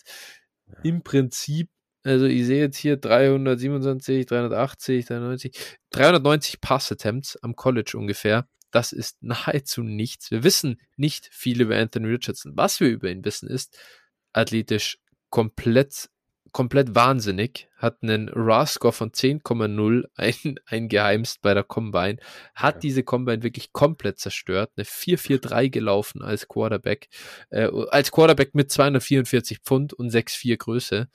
Ähm, es ist unfassbar. Also es ist absolut unfassbar, was er da äh, abgerissen hat. Und äh, ja, der Athleticism Score, den äh, Playoff Profiler macht, äh, da ja damit 100, den hat er mit 116,6 abgeschlossen. Das ist die Nummer 1 unter allen Quarterbacks all time. Und ja, es ist, es ist einfach Wahnsinn.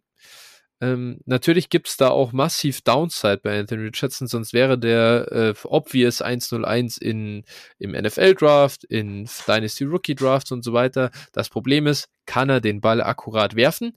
Ich muss sagen, im College nicht immer. äh, w- heißt das jetzt, dass es nicht lernen kann? Nein. Wissen wir, dass es lernen wird? Auch nein. Keine Ahnung. Keine Ahnung, ob er in der NFL funktionieren wird. Meine Frage an, das weiß aber eigentlich jeder. Jetzt sage ich mal, jeder, der den Namen Anthony Richardson schon mal gehört hat, weiß, es ist eine äh, absolute Blackbox. Phil, die Frage ist, kann er denn in Fantasy basten aus deiner Sicht? Ja, pff, schwierig, ne? Nur wenn er nicht, wenn er, wenn er äh, das Feld nicht sieht eigentlich. Also äh, höchstwahrscheinlich, wenn er auf dem Feld steht, dann wird er auch scoren halt, ne? Also Fantasy-Punkte scoren. M, Weil er einfach die Mobilität hat, weil er einfach äh, ja den Body hat, ne? Wir hatten- kennen auch diese Quarterbacks, die nicht besonders akkurat waren, ne? So Josh Allen äh, Anfang seiner Mhm. Karriere im Prinzip ist, finde ich, hat schon ziemlich viel Ähnlichkeit eigentlich zu, zu ihm so. Also der war jetzt nicht so ein athletisches Biest, aber schon halt ein Monstrum irgendwie, der äh, auch einen guten Arm hatte, aber einfach eine gewisse Streuung hatte. Und ähm, ja, dann kann man einfach auf die gleiche Entwicklung hoffen. Und äh, es wäre halt, es wird halt überhaupt niemanden überraschen, wenn wir in äh, zwei Jahren oder drei Jahren auf diesen Draft zurückkommen, äh, gucken und Anthony Richardson ist halt mit Abstand das wertvollste Dynasty Asset aus diesem Draft und ist, äh, jeder sagt, warum haben wir den nicht überall an 1 zu 1 genommen? Ja. So, überhaupt kein Ja. Wunder.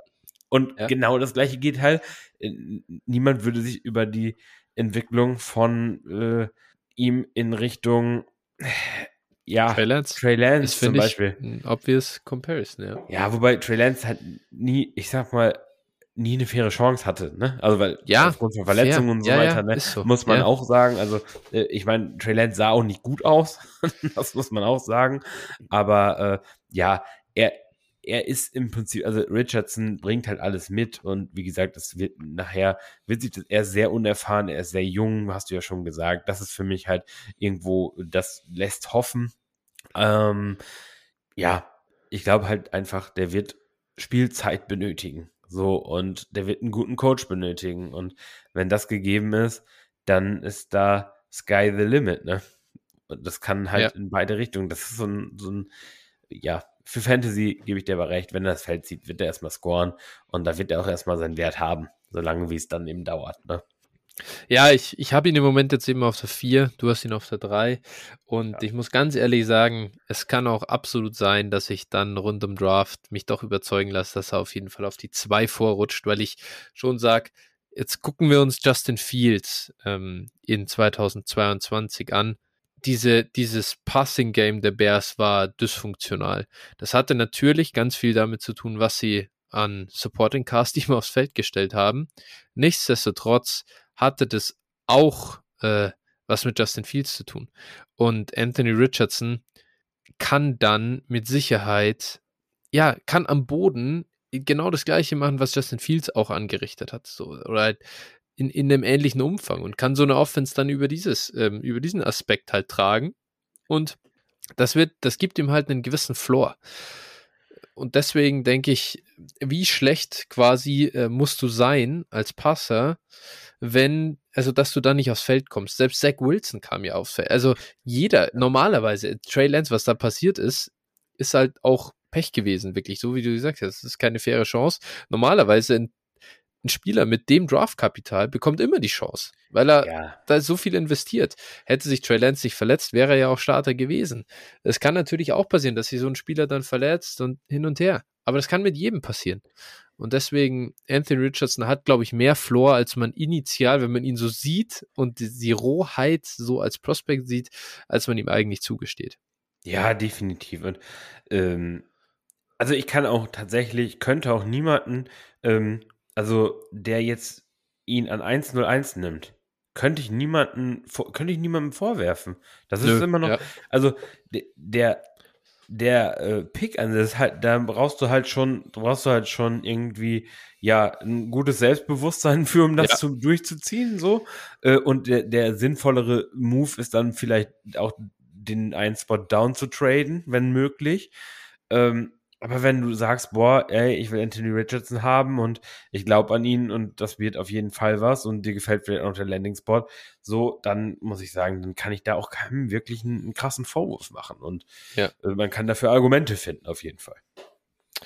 Ja, Kunde Green Ähm, er ist, ich, ich glaube, er wird bei mir noch ein bisschen äh, steigen. Einfach so vom Gefühl her. Ja. Aus, aus, diesem, aus diesem, dieser Floor da muss ich noch ein bisschen warm werden mit zwar, aber eigentlich weiß ich in mir drin schon, dass da für Fantasy so viel Floor ja. da ist. Und wenn wir zurückschauen auf die letzten Klassen so ein bisschen, auch über die letzten Jahre eben, seit diesen ganzen Josh Allen und davor, was waren denn immer die Quarterbacks, die dann in der NFL auch wirklich gut funktioniert haben?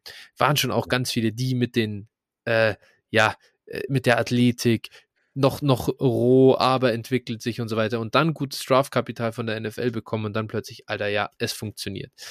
Ja, ja, und man, man, muss ja auch mal, und das ist auch, wenn wir immer Umstände nennen, und ich sage mal, wir kommen bestimmt auch noch zu, zu, wir sprechen gleich bestimmt noch bei zwei Kandidaten über ja, Umstände.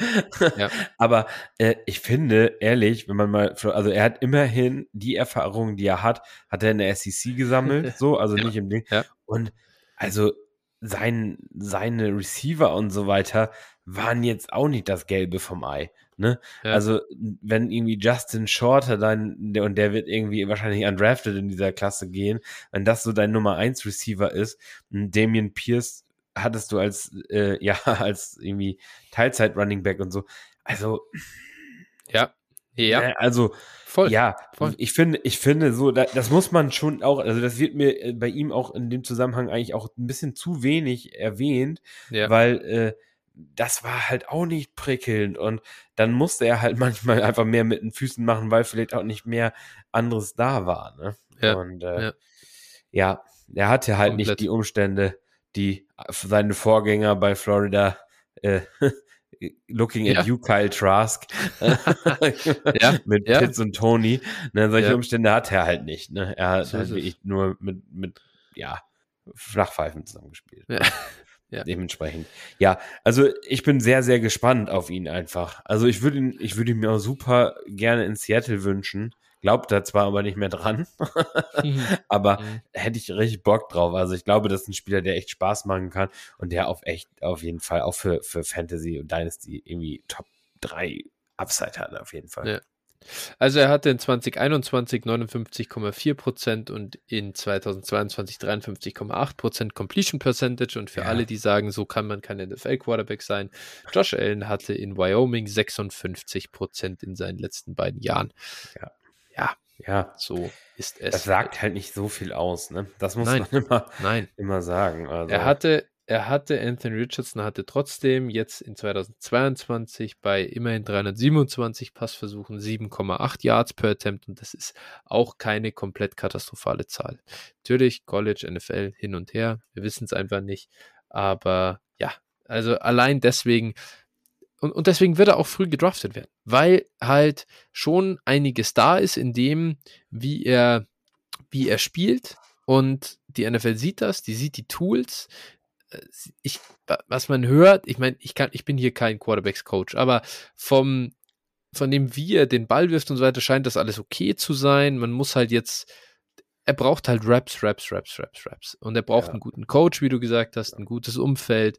Bitte halt nicht in ein komplettes Dumpster-Fire kommen. Ich würde mich, äh, ich will ihn nicht in Houston sehen, zum Beispiel. Das wäre mir, äh, irgendwie, ich weiß nicht. Aber ich finde, ich finde Houston eigentlich hat eigentlich so von den, sagen wir mal, Quarterback-Spots sind Carolina, Houston, Indianapolis und ja, dann irgendein vierter random Spot, so, ja, ne? Der ja. jemand, der wahrscheinlich hochtrainen wird, oder eben Seattle, die an fünf ja. hängen. Ähm, ich finde, Houston hat eigentlich Potenzial dazu, den besten Umstand und die besten Umstände zu haben. Ne? Sie haben eigentlich echt eine ganz gute O-Line, finde ich. Sie haben äh, das Potenzial, einen guten Receiving Core zusammen zu haben. Also äh, im Moment noch nicht, ne? da, da, bin ich auch dabei. Aber mh, hm, vielleicht, äh, ja, ist einmal, wird das noch ein hoher Receiver oder vielleicht auch zwei oder so. Und äh, dann sieht das ganz schnell auch ganz solide aus, finde ich. Und, äh, Was die Umstände angeht, gebe ich dir sogar recht. Was mir nicht taugt, ist halt dieses ganze, diese ganze Organisation als Ganzes. Ja, ich weiß okay. einfach nicht, da traue ich nicht über den Weg. Dann ja. zweimal One-Time-Head-Coach wieder rausgeworfen, obwohl die echt keine schlechte Arbeit gemacht haben. Dann ist da jetzt Demico Ryans, wieder so ein Defensive. Irgendwie, ich weiß auch nicht, ja. es taugt mir nicht so sehr. Ob das jetzt in Carolina besser ist, ob das in Indianapolis besser ist, um Gottes Willen, looking at you, Jim Ursay, der irgendwie ja. äh, äh, kompletter, also ich weiß nicht, was das ist, aber ja, ähm, mal sehen. Ja. Muss man abwarten. Dann lass uns zum nächsten Quarterback kommen. Ja. Der ist äh, hier an der 4 Konsensus für uns. Äh, den habe ich hier ein bisschen nach oben äh, gelevelt. Hier gehen wir ein bisschen auseinander. Ich habe CJ Stroud an der 2, du hast ihn an der 5. Ja, können wir CJ Stroud denn bewerten? Denn wenn du in Ohio State gespielt hast, dann kannst du quasi nicht versagen.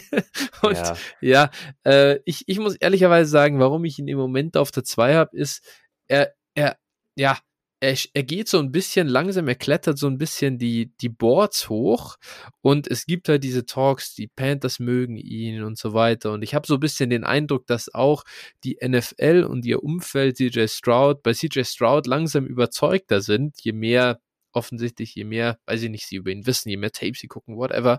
Und das gibt mir ein bisschen gute Vibes bei Stroud. Nichtsdestotrotz, ähm, keine Ahnung, ob er funktionieren wird. Ich sollte vielleicht noch kurz dazu sagen, 6'3 ist der Mann groß, 214 Pfund schwer, kam eben von Ohio State, 21,4 Jahre alt und äh, war bei Ohio State die letzten zwei Jahre Starter, hat da super Zahlen aufgelegt, also wirklich unfassbare Effizienz im Passing Game. Ähm, aber ja, ich glaube, die Waffen von Ohio State, die er da hatte, Chris Olave, Jackson Smith und Jigba, ähm, wen vergesse ich hier noch? Äh, Ibuka. Hast du gerne, äh, ja, Ibuka und Marvin Harrison sowieso, aber ich meine, ich da, ähm, noch der, äh, den, hab, den hatte ich, Olave hatte ich auch. Garrett Wilson, Garrett Wilson, sorry, ja. den hatte ich noch vergessen aus der letztjährigen Draft Class. So, also wirklich ja. quasi nur First Round Picks, mit denen du zusammen spielst und ja. nur Elite Talent. Es ist halt, ich weiß nicht, es ist halt unmöglich, das zu bewerten. Es ist, er wird, er kommt in die NFL und er hat halt instant schlechtere Receiver, als er am College hatte. Und das kannst du normalerweise über keinen, ähm, äh, ja, über keinen Quarterback sagen. Ja, ja, maximal noch Tour und Mac Jones, finde ich. Ja, Die letzten Jahre. ja, ja, so, ja. aber, aber ja, genau. Ich weiß nicht, aber sonst willst du noch, noch po weiteres Positives über ihn sagen, weil Ja, du ich hast find- mir jetzt einfach zwei. Ja, ich finde, ich finde Stroud, was mir halt ähm, äh, gefällt, ist, dass er halt, ich, ich glaube, also er ist, glaube ich, toolsy genug. Äh, so, ich finde, ich finde, er hat jetzt keinen Raketenarm, aber er ist okay.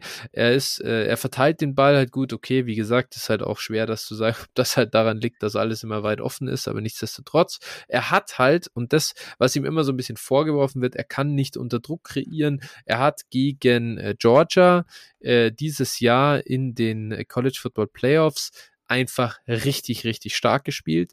Und gegen die Georgia Defense sieht normal kein Quarterback gut aus, gerade gegen die D-Line. Und da hat er eigentlich schon gezeigt, dass er auch außerhalb der Struktur von Plays ähm, äh, kreieren kann. Und ich finde, ich finde es schwer, ihm das vorzuwerfen, ähm, dass er das normalerweise nicht getan hat. Das stimmt zwar, aber auf der anderen Seite musste er es halt auch nicht tun. Also, was sollst du machen? Wenn er, wenn er das tun würde, dann sagst du wieder Justin Fields mäßig, er hält den Ball zu lang und so weiter. Dann kannst du die, das Fass wieder aufmachen. Äh, da, und dann macht das nur, wenn es getan werden muss, dann hat er es zu wenig gezeigt. Das ist irgendwie, das finde ich, das, das geht nicht so ganz auf, die, die Gleichung. Und deswegen finde ich, ähm, das ist auch okay. Und äh, ja, ansonsten, wie gesagt, ist äh, gerade Effizienz, gut den Ball verteilt, äh, gutes, Po- so dieses Pocket Movement und so weiter. Ich finde, da gibt's überhaupt keine so krassen Red Flags, die mir, die mir entgegenscheinen. Und äh, der Rest wird einfach sein, hoffen, dass es nicht einfach die Umstände in, in Ohio State waren. Ja, ja, ist im Prinzip genau, was du gesagt hast, ne? Also, da fällt, da, es fällt mir so, so schwer, ihn irgendwie, irgendwie zu evaluieren. Also, Ja. äh, weil, ja, es ist immer auch, auch schwer, dann nicht zu sagen, okay, jetzt ne, einfach nur, weil er Ohio State Quarterback war, ihn dann runterzustufen, ne, weil man jetzt vielleicht noch Weil es halt schon so, So- viele davor waren. ja, ne, gerade so, ich sag mal, das prominenteste First-Round-Beispiel ist jetzt wahrscheinlich Dwayne Haskins oder sowas, Ja. der dann auch eben elitär gespielt hat, da wer weiß, wie viele 50 Touchdowns aufgelegt hat und dann aber, ja, wahrscheinlich auch mehr Produkt des ganzen, der ganzen Umstände war.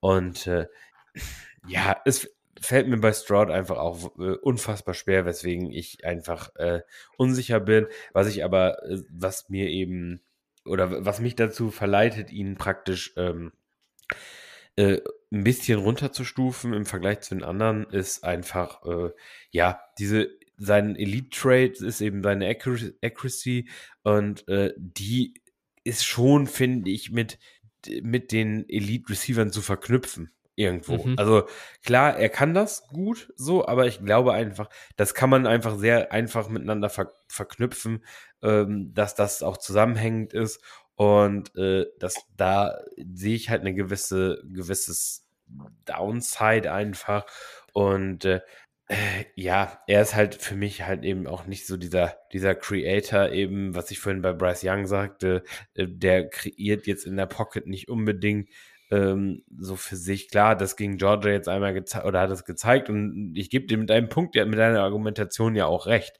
Ne? Warum, wenn er es nicht muss oder so, dann warum soll er es zeigen im Prinzip?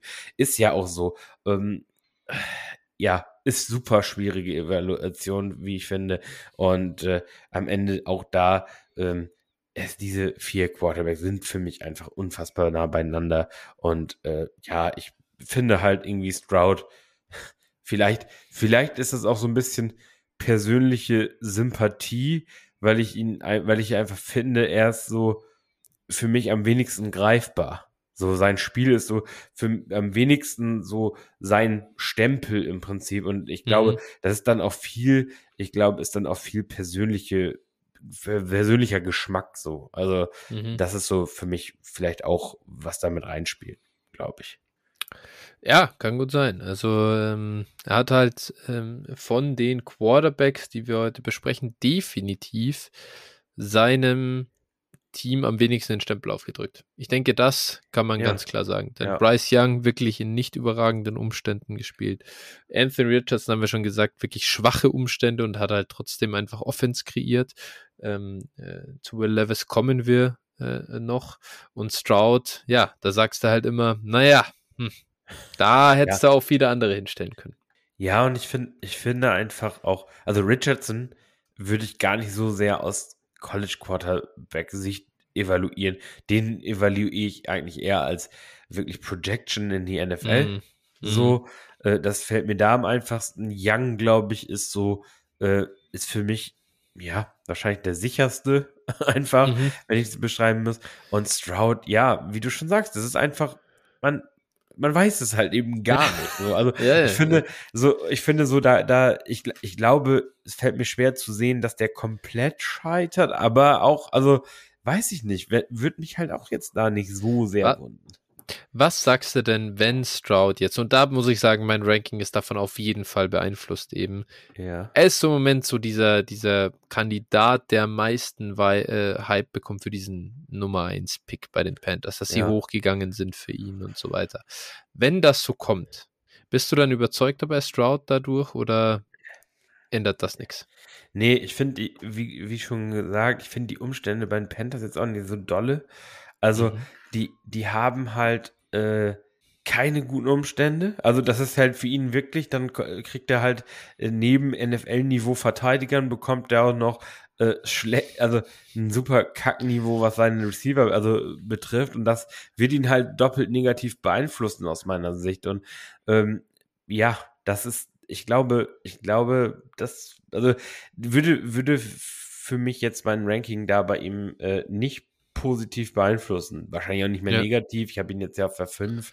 Ähm, so, aber äh, ja, es würde mir sehr leicht fallen, den, den Draft-Pick, mit dem ich ihn picken müsste, wegzutraden. Hm. Okay, ja gut das äh, lasse ich jetzt einfach mal so stehen. Ich denke, da ist wirklich alles gesagt zu CJ Stroud und äh, wir gehen einfach zum nächsten. Jetzt unterbrechen wir. Jetzt ist die Frage, unterbrechen wir hier? Nee, komm, wir nehmen jetzt den vierten Quarterback, denn unsere Nummer äh, zwei nee, drei und vier, Richardson und Stroud, waren quasi geteilt im Moment. Unsere Nummer fünf und sechs sind auch geteilt. Und dann lass uns die Quarterbacks abschließen. Äh, Will Levis hast du auf der vier, habe ich auf der sieben. Und äh, ja, äh, Will Levis, äh, Quarterback von Kentucky, 6'4 groß, 229 Pfund schwer, also nicht ganz so ein, äh, ja, wie soll ich sagen, Brackel, sagt man in Bayern, wie Anthony wow. Richardson, aber äh, trotzdem, äh, trotzdem ähm, eine, ja, also ideale Quarterback-Maße. Er ist schon 23,7 Jahre alt. Das ist äh, das, was ihn äh, doch klar unterscheidet von den anderen Quarterbacks, über die wir jetzt gesprochen haben.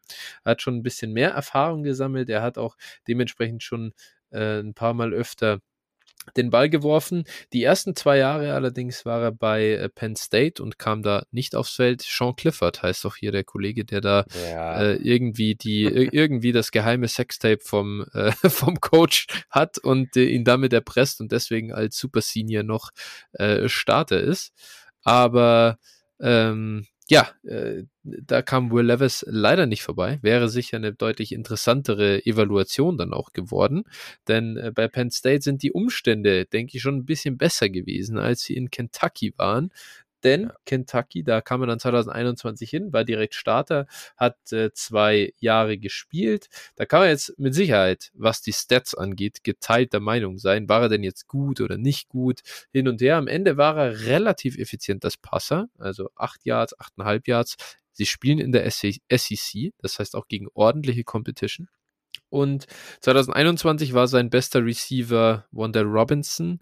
2022 Barian Brown, glaube ich, heißt der Kollege, ne? In, ja, äh, der Kentucky. Freshman, ja. Der Freshman. Mhm. Und wenn wir mhm. darüber sprechen, dass ein Freshman schon deine beste Waffe ist, ja, äh, Barian Brown ist, glaube ich, ein super Receiver. Ich mag ihn richtig gern, aber trotzdem hättest du schon lieber ein besseres Waffenarsenal als das. Dazu auch die O-Line, alles andere als berauschend äh, bei Kentucky. So, das sind, das war eben, das waren die Umstände von, von Will Levis. Und äh, das würde ich jetzt mal sagen, ist mit Sicherheit das, was du auch ihm äh, zugute hältst, oder? Ja, es ist im Prinzip, also, und, und da gebe ich dir recht, also, ähm, es ist im Endeffekt, es ist ja ziemlich ähnlich eigentlich zu Anthony Richardson. Im Prinzip, du hast hier jemanden, also, ne, ähnlich im, also Anthony Richardson ist ein körperlicher Freak, ne? Das ist ja. nochmal ein anderes Level. Ganz kurz, ne? nicht, dass man das jetzt auch falsch versteht. Aber äh, Levis bringt halt so von den Tools her, das heißt, der hat Armstärke, der kann, ist auch ein ganz guter Runner eigentlich. Äh, jetzt nicht mit Richardson zu vergleichen, aber trotzdem noch sehr gut. Der, ich würde sagen, der zweitbeste unter den Quarterbacks. Ähm, sowas alles eben. Ne? Also äh, man, es fällt einem relativ leicht, finde ich, seinen Spielstil auch in der NFL ähm, erfolgreich zu sehen. Ne? Die Umstände waren halt wirklich scheiße, im, gerade im letzten Jahr. Die O-Line war, war äh, komplett absurd irgendwie. Und äh, ja, es ist einfach ähm, ja, Wahnsinn gewesen und ich finde einfach, das letzte Jahr kann man eigentlich schwer rechnen. Er war auch verletzt, ne, angeschlagen teilweise gespielt und klar, es sind jetzt viele, viele Ausreden. Ähm, ja, es ist, es ist, wie es ist. Man, man wird es am Ende sehen. Die NFL, wenn die NFL ihn Top 10 pickt, dann äh, bin ich da auch sehr, sehr optimistisch und äh, dementsprechend mit seinem Skillset finde ich das auf jeden Fall sehr interessant für die, für die NFL. Und äh, zu O-Line will ich gleich nochmal, ich hatte da gestern einen ganz interessanten, ähm, ganz interessanten Stat gefunden, aber das, du kannst jetzt erstmal ein bisschen zu Levels sagen, aber äh, dann werde ich den gleich nochmal eben anfügen. Ich muss den gerade nochmal einmal raus. Okay. Ja, also Levis finde ich, also wenn wir darüber sprechen, dass Stroud schwer zu evaluieren ist, Levis ist es wirklich auf der anderen Seite des Spektrums. Einfach der, da, da ist es so schwer, ihn zu evaluieren, weil die Umstände ins Gegenteil verkehrt einfach schlecht sind. Er hat den Ball halt trotzdem halbwegs effizient bewegt. Auf der anderen Seite, was ich ein bisschen schade finde bei ihm, er hat halt diesen Arm, er hat, er hat die Tools da rundrum, gefühlt hat er es nicht genutzt. Er hat schon immer relativ viel underneath gemacht und so hin und her. Da bin ich mir nicht so sicher, wie er als Typ Quarterback so zu dem passt, was er eigentlich sein soll in der NFL, so als Upside Projection. Auf der anderen Seite kann man halt immer sagen, ja, aber hätte er in besseren Umständen gespielt, wäre die O-Line nicht sofort zusammengebrochen, hätte er auch mal einen Outside-Receiver gehabt, der gut ist, hätte er das vielleicht alles genutzt. Und dann sage ich, ja, stimmt, ich weiß es einfach nicht. Es ist so ein bisschen das Problem. Er ist, glaube ich, er ist für mich leider ein bisschen, ja, wie soll ich sagen, unspektakulär gewesen äh, für das, was er eigentlich könnte und was man so als Upside Projection in ihm sieht. Aber ich will es ihm, wir haben das jetzt, jetzt hundertmal gesagt, ich will es ihm auch nicht zu sehr vorwerfen. Er ist einfach, klar, überhaupt kein Big-Time-Thrower gewesen am College, also wirklich ganz, ganz weit weg davon. Äh, und, und das sind normalerweise diese Spieler wie er, äh, also rein vom, ja, vom körperlichen her normal schon. Also egal, ob das jetzt ein Josh Allen war, ein, keine Ahnung, wen willst du da, wen, wen soll man vergleichen mit ihm so? Ähm, die, die haben normalerweise immer extreme Big-Time-Throw-Raten und machen das wett mit Turnover-worthy Plays, äh, reißen sie sich dann wieder ein oder niedriger Completion Percentage und so. Und so war er eigentlich gar nicht. Also er ist eigentlich ganz anders gewesen, aber ja, ich, ich will es ihm, wie gesagt, auch nicht zu sehr vorhalten. Und jetzt kannst du gerne deinen O-Line-Stat noch bringen. Ja, genau. Also ähm, Scott Barrett ähm, sagte vielleicht auch was, hat yeah. bei Twitter, hat bei Twitter gestern äh, gepostet und zwar ähm, Top NCAA Seasons by Pressure Percentage over Expectation. Also das heißt im Prinzip, ähm, äh, das heißt, oder stellt im Prinzip dar, Actual Pressure Rate versus Expected Pressure Rate based on average time to throw. Also im Prinzip, äh, wie viel ja. Zeit hatte der Quarterback in der, in der Pocket und da äh, wo hat er mal gegenübergestellt, wer hatte denn eigentlich so seit 2016 die meiste Zeit zu werfen und wer die wenigste? Und äh, so bei der meisten Zeit, da fange ich mal mit, mit der Sache mhm. an, mh, hm, zum Beispiel Nummer drei ever also in diesen, in diesen letzten sieben Jahren war beispielsweise Kyler Murray 2018, Nummer 8 war Zach Wilson 2020. Ne, also mhm. da haben wir auch damals sehr, sehr drüber geredet, dass der unfassbar viel Zeit mhm. in der Pocket mhm. hatte. Nummer 9 CJ Stroud 22. Ja. Ähm, so, ne? Also das sind einfach so mal prominente Beispiele für Leute, die extrem viel Zeit hatten und äh, mhm. zu passen und so weiter, denke ich, passt auch ganz gut rein. Und bei den schlechtesten Werten, da ähm, sind wir jetzt bei 542 Pat Mahomes 2016, 544 Josh Allen 2017. Ne? Also je mhm. Elite Quarterbacks, die am College eher so mittelmäßig waren, durch einfach auch schlechte Umstände. Ne? Mhm. Also ich glaube, das kann man schon so sagen. Und wie gesagt, also 542, 544. Will Levis war 599 in 22. Also der hat die Umstände, praktisch die Zeit, die er zu werfen hatte, war extrem beschissen. so, das kann man einfach mal ihm zugute halten. Da kann man jetzt mitmachen, was man möchte, ob man es jetzt ne, sehen möchte oder nicht. Aber also es ist im Prinzip auch mit, mit gewissen Stats zu belegen, dass er wirklich katastrophale Umstände hatte. Also so, geschickt, wie du geschickt, wie du die 609 Daniel Jones hier einfach unter den Tisch hast fallen lassen, um deine Agenda voranzutreiben. Das ist natürlich völlig fair. Ich möchte es nur noch dazu sagen. Wir wollen hier keine. Ja, äh, äh, äh, ich, äh, das ist, das ist die äh, Schule eures bayerischen Ministerpräsidenten. Ja, ja genau. Nur das ja. zu verwenden, was einem in den Kram ja, passt. Ja, ne? also, absolut. Na, nein, äh, Spaß beiseite. Ähm, ja, wie gesagt, so, man äh, muss Daniel Jones. Sagen, er hat wirklich, er, er ist gut, er ist gut darin, das kann man schon sagen. Das ist ja immer so. Vom College kannst du nicht alles immer übernehmen, aber prinzipiell war er am College jetzt einfach mal gut darin, Pressure zu vermeiden. Das, das ist so. Da ist, da gibt's, da gibt's jetzt, das, das war so, so hat er gespielt, das sind die Stats. Äh, auf der anderen Seite würde ich nur dagegen halten, im Vergleich zu Josh Allen, der trotzdem ein extrem, also halt den Ball links und rechts herumgeworfen hat wie ein Wilder und halt kranke äh, Throws gemacht hat. genau. Und Pat Mahomes, der das halt auch gemacht hat, natürlich. So war Will Levis genau das, was ich meine. Der vermeidet Pressure extrem gut, wirklich gut aber er wirft ja die ganze Zeit äh, so underneath. Er wirft die ganze ja, Zeit kurz äh, und so. Das hat mich wahnsinnig gemacht. Ich finde, ich finde, ich finde, das kann man, jetzt kann man natürlich für, da, da, das kann man positiv wie auch negativ sehen, ne? voll, ich. voll. Also das ja, ist ja. Das, ne, ist, das ist das, was mich so verrückt macht. ja. Ich, ich bin sehr gespannt, also ich bin wirklich sehr, sehr gespannt, ähm, am Ende erstens, wo er landet und ob er quasi die Chance bekommt, das in der NFL dann zu zeigen. Äh, komplett, ja. Also wirklich, ähm, man kann es man kann's ihm nämlich nicht verdenken, dass er den Ball die ganze Zeit schnell losgeworden ist, äh, bei dem, was er an O-Line hatte und bei dem, was er an Waffen hatte. Das ja. kann man, glaube ich, so stehen lassen. Ja, also irgendwie, ich finde, also ich, ja, ich, ich mag, ich mag die Quarterback-Klasse an sich schon so. Also ich finde mhm. irgendwie, das sind alles Spieler, wo man schon einen Pfad auch sehen kann, dass sie erfolgreich sind und ähm, ja, irgendwo, ich, ich finde, was auch irgendwie cool ist, so, äh, das ist aber jetzt wieder viel mehr persönliche Komponente, das hat jetzt gar nicht mehr, aber irgendwie, ich mag die schon alle spielen sehen. So, also das mhm. ist so auch so eine Sache. Ich meine, du hast ja manchmal dazwischen, ich meine, bei mir war es jetzt ja. zum Beispiel auch mit, mit Zach Wilson oder sowas so. Ich fand den auch unfassbar kacke einfach. Also so, also so, weißt du, du hast manche, manche Leute, siehst du einfach und dann geht dir so das Messer in der Tasche auf. Weißt du, kennst du das so vom Gefühl? so, du, du, du, merkst schon einfach so, das ist einfach, also das ist natürlich jetzt sehr viel, sehr viel, äh, wie soll ich das sagen, Interpretation oder so, aber ich finde, Zach Wilson sieht einfach schon auch aus wie ein Arschloch und so, also sein, sein ganzes Attitude und so, das, oh, ne, und ich finde, das, also das habe ich in dieser Quarterback-Klasse gar nicht, ich route da irgendwie für alle, muss ich sagen, so die, die, ähm, und, und auch so das, der Spielstil und auch das, was ich in ihnen so sehen kann, äh, finde ich schon, schon cool. Und ähm, ja, für mich sind die alle, wie gesagt, auch sehr, sehr weit äh, beieinander. Ich, wie gesagt, es gibt nur einen mit Elite Upside, richtig Elite Upside, glaube ich.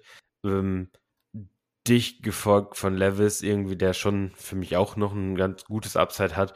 Äh, Young auch. Und Stroud ist für mich irgendwo am meisten am Floor, irgendwie, glaube ich. Am meisten gecapped auch vom ja. Seeding her.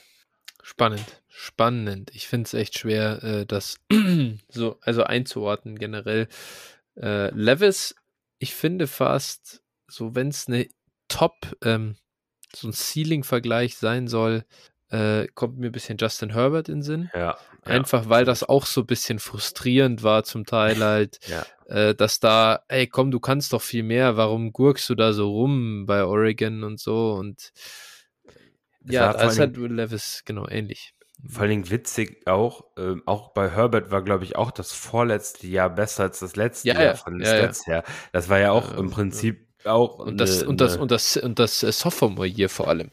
ja, Das Ja, war ja, ja richtig. Das war sein Elite-Jahr, wo man, wo er auch wirklich den Ball viel mehr tief geworfen hat, wo er so aggressiv war und wo alle schon so, wow, wow, wow, wow, ja, da der nächste Elite Quarterback und dann war so das das Sen äh, das Junior Year schon so ein bisschen schlechter und dann kam er zurück und dann das Senior Year war noch mal schlecht irgendwie also was heißt nochmal schlechter aber auch irgendwie nicht so hat irgendwie abgebaut und das äh, ja bei Levis das ist jetzt nicht vergleichbar Levis hatte nie so ein Jahr wie äh, Herberts zweites würde ich sagen aber ähm, Le- trotzdem ja die Ja. Tools sind da ja, als Prospect so Herbert Light finde ich irgendwie, also Herbert Light ist auch wieder eigentlich schlimm, weil Herbert fanden auch alle Kacke, ne? Also das muss man, also ich glaube, Justin Herbert wurde so krass gehatet, also auch als er als Prospect in die NFL kam, wie weit wurde der hinter äh, Tour und Burrow gesehen? Also das Ja. waren ja Meilenabstand und äh, ja, ich glaube,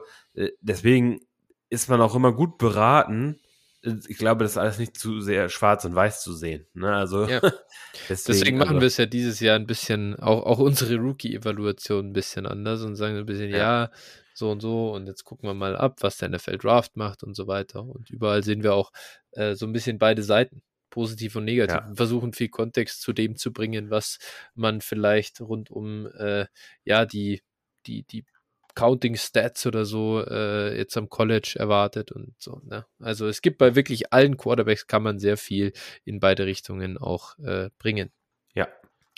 Gut, dann haben wir die Quarterback-Thematik abgeschlossen und wir können zu unserem Nummer 1 Receiver der Klasse kommen und das ist Jackson Smith und Jigba. Ähm, ja, du hast den Amon Ross St. Brown Vergleich schon gebracht und so ein bisschen äh, damit eigentlich, wie soll ich sagen, den äh, den, den, den, den Flock schon äh, reingerammt, in welche Richtung das Ganze geht. Äh, Jackson Smith Jigba ist äh, 6 Fuß groß, 196 Pfund schwer. Im Prinzip eigentlich genau das, was wir in dem Receiver auch sehen wollen.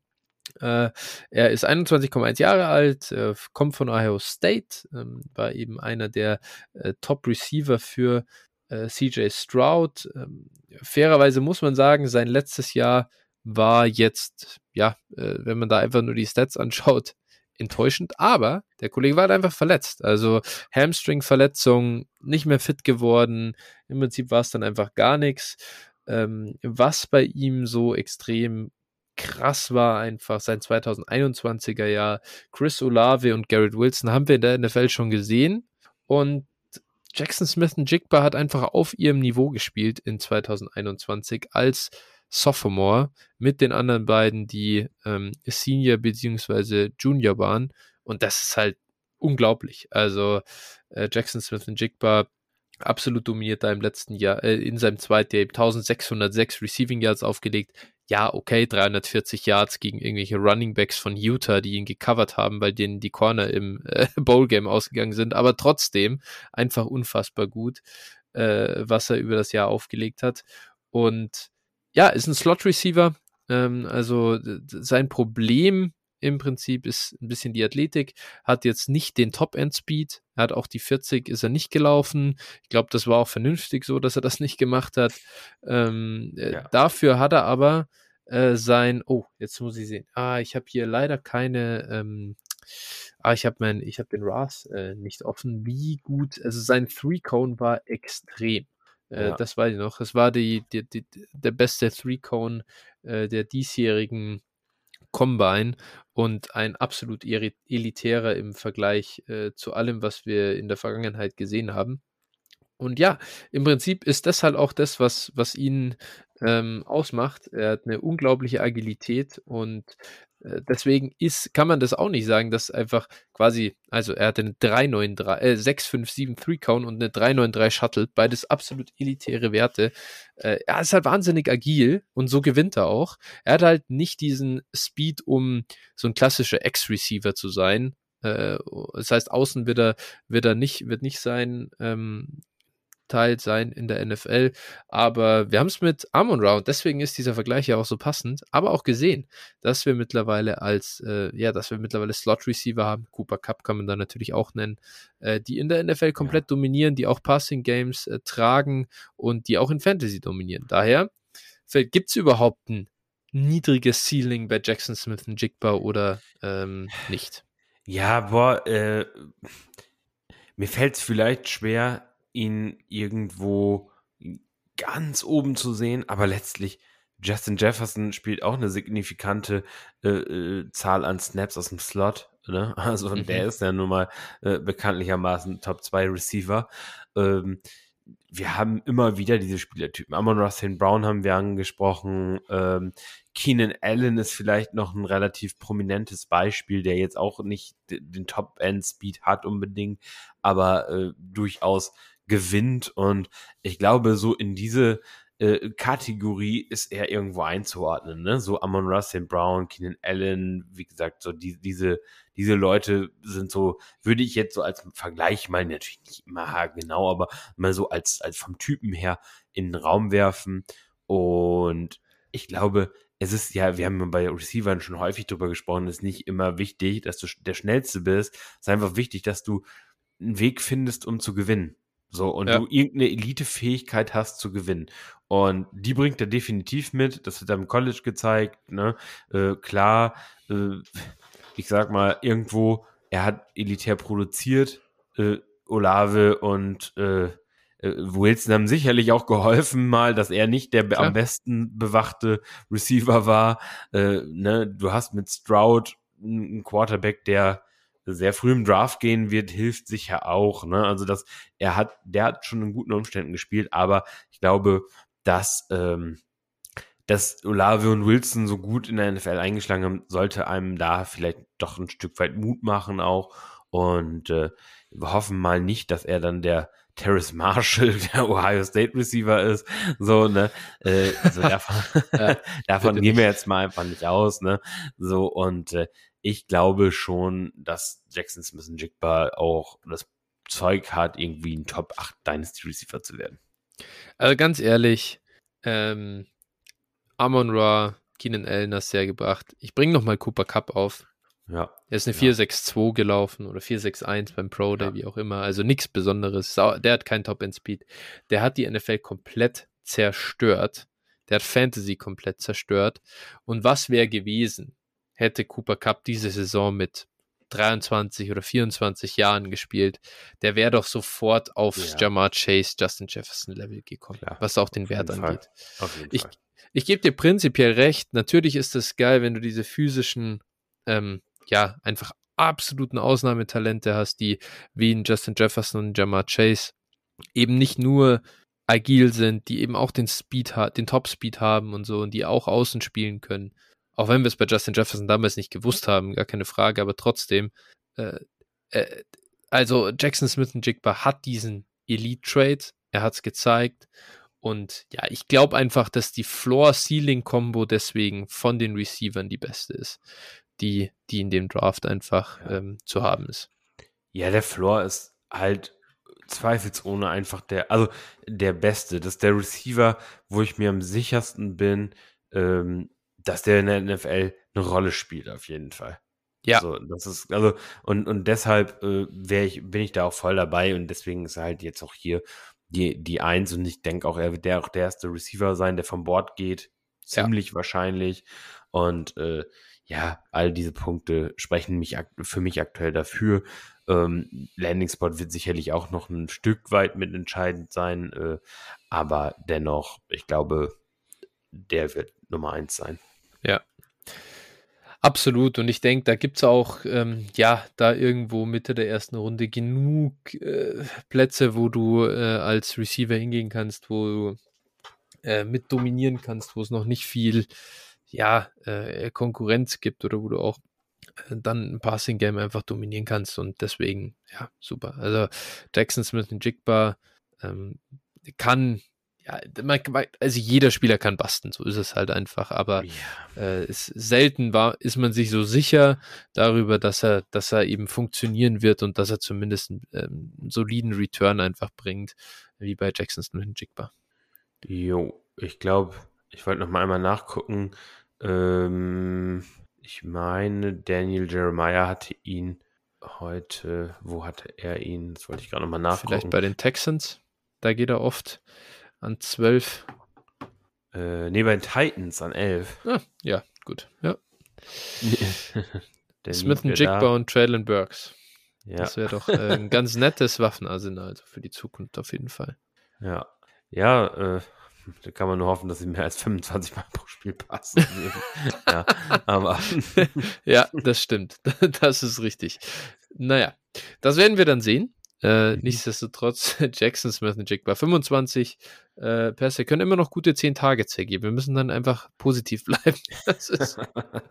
Klar, 40% Target Share Klar, sollte kein hey, Problem sein. Du, äh, so läuft das hier.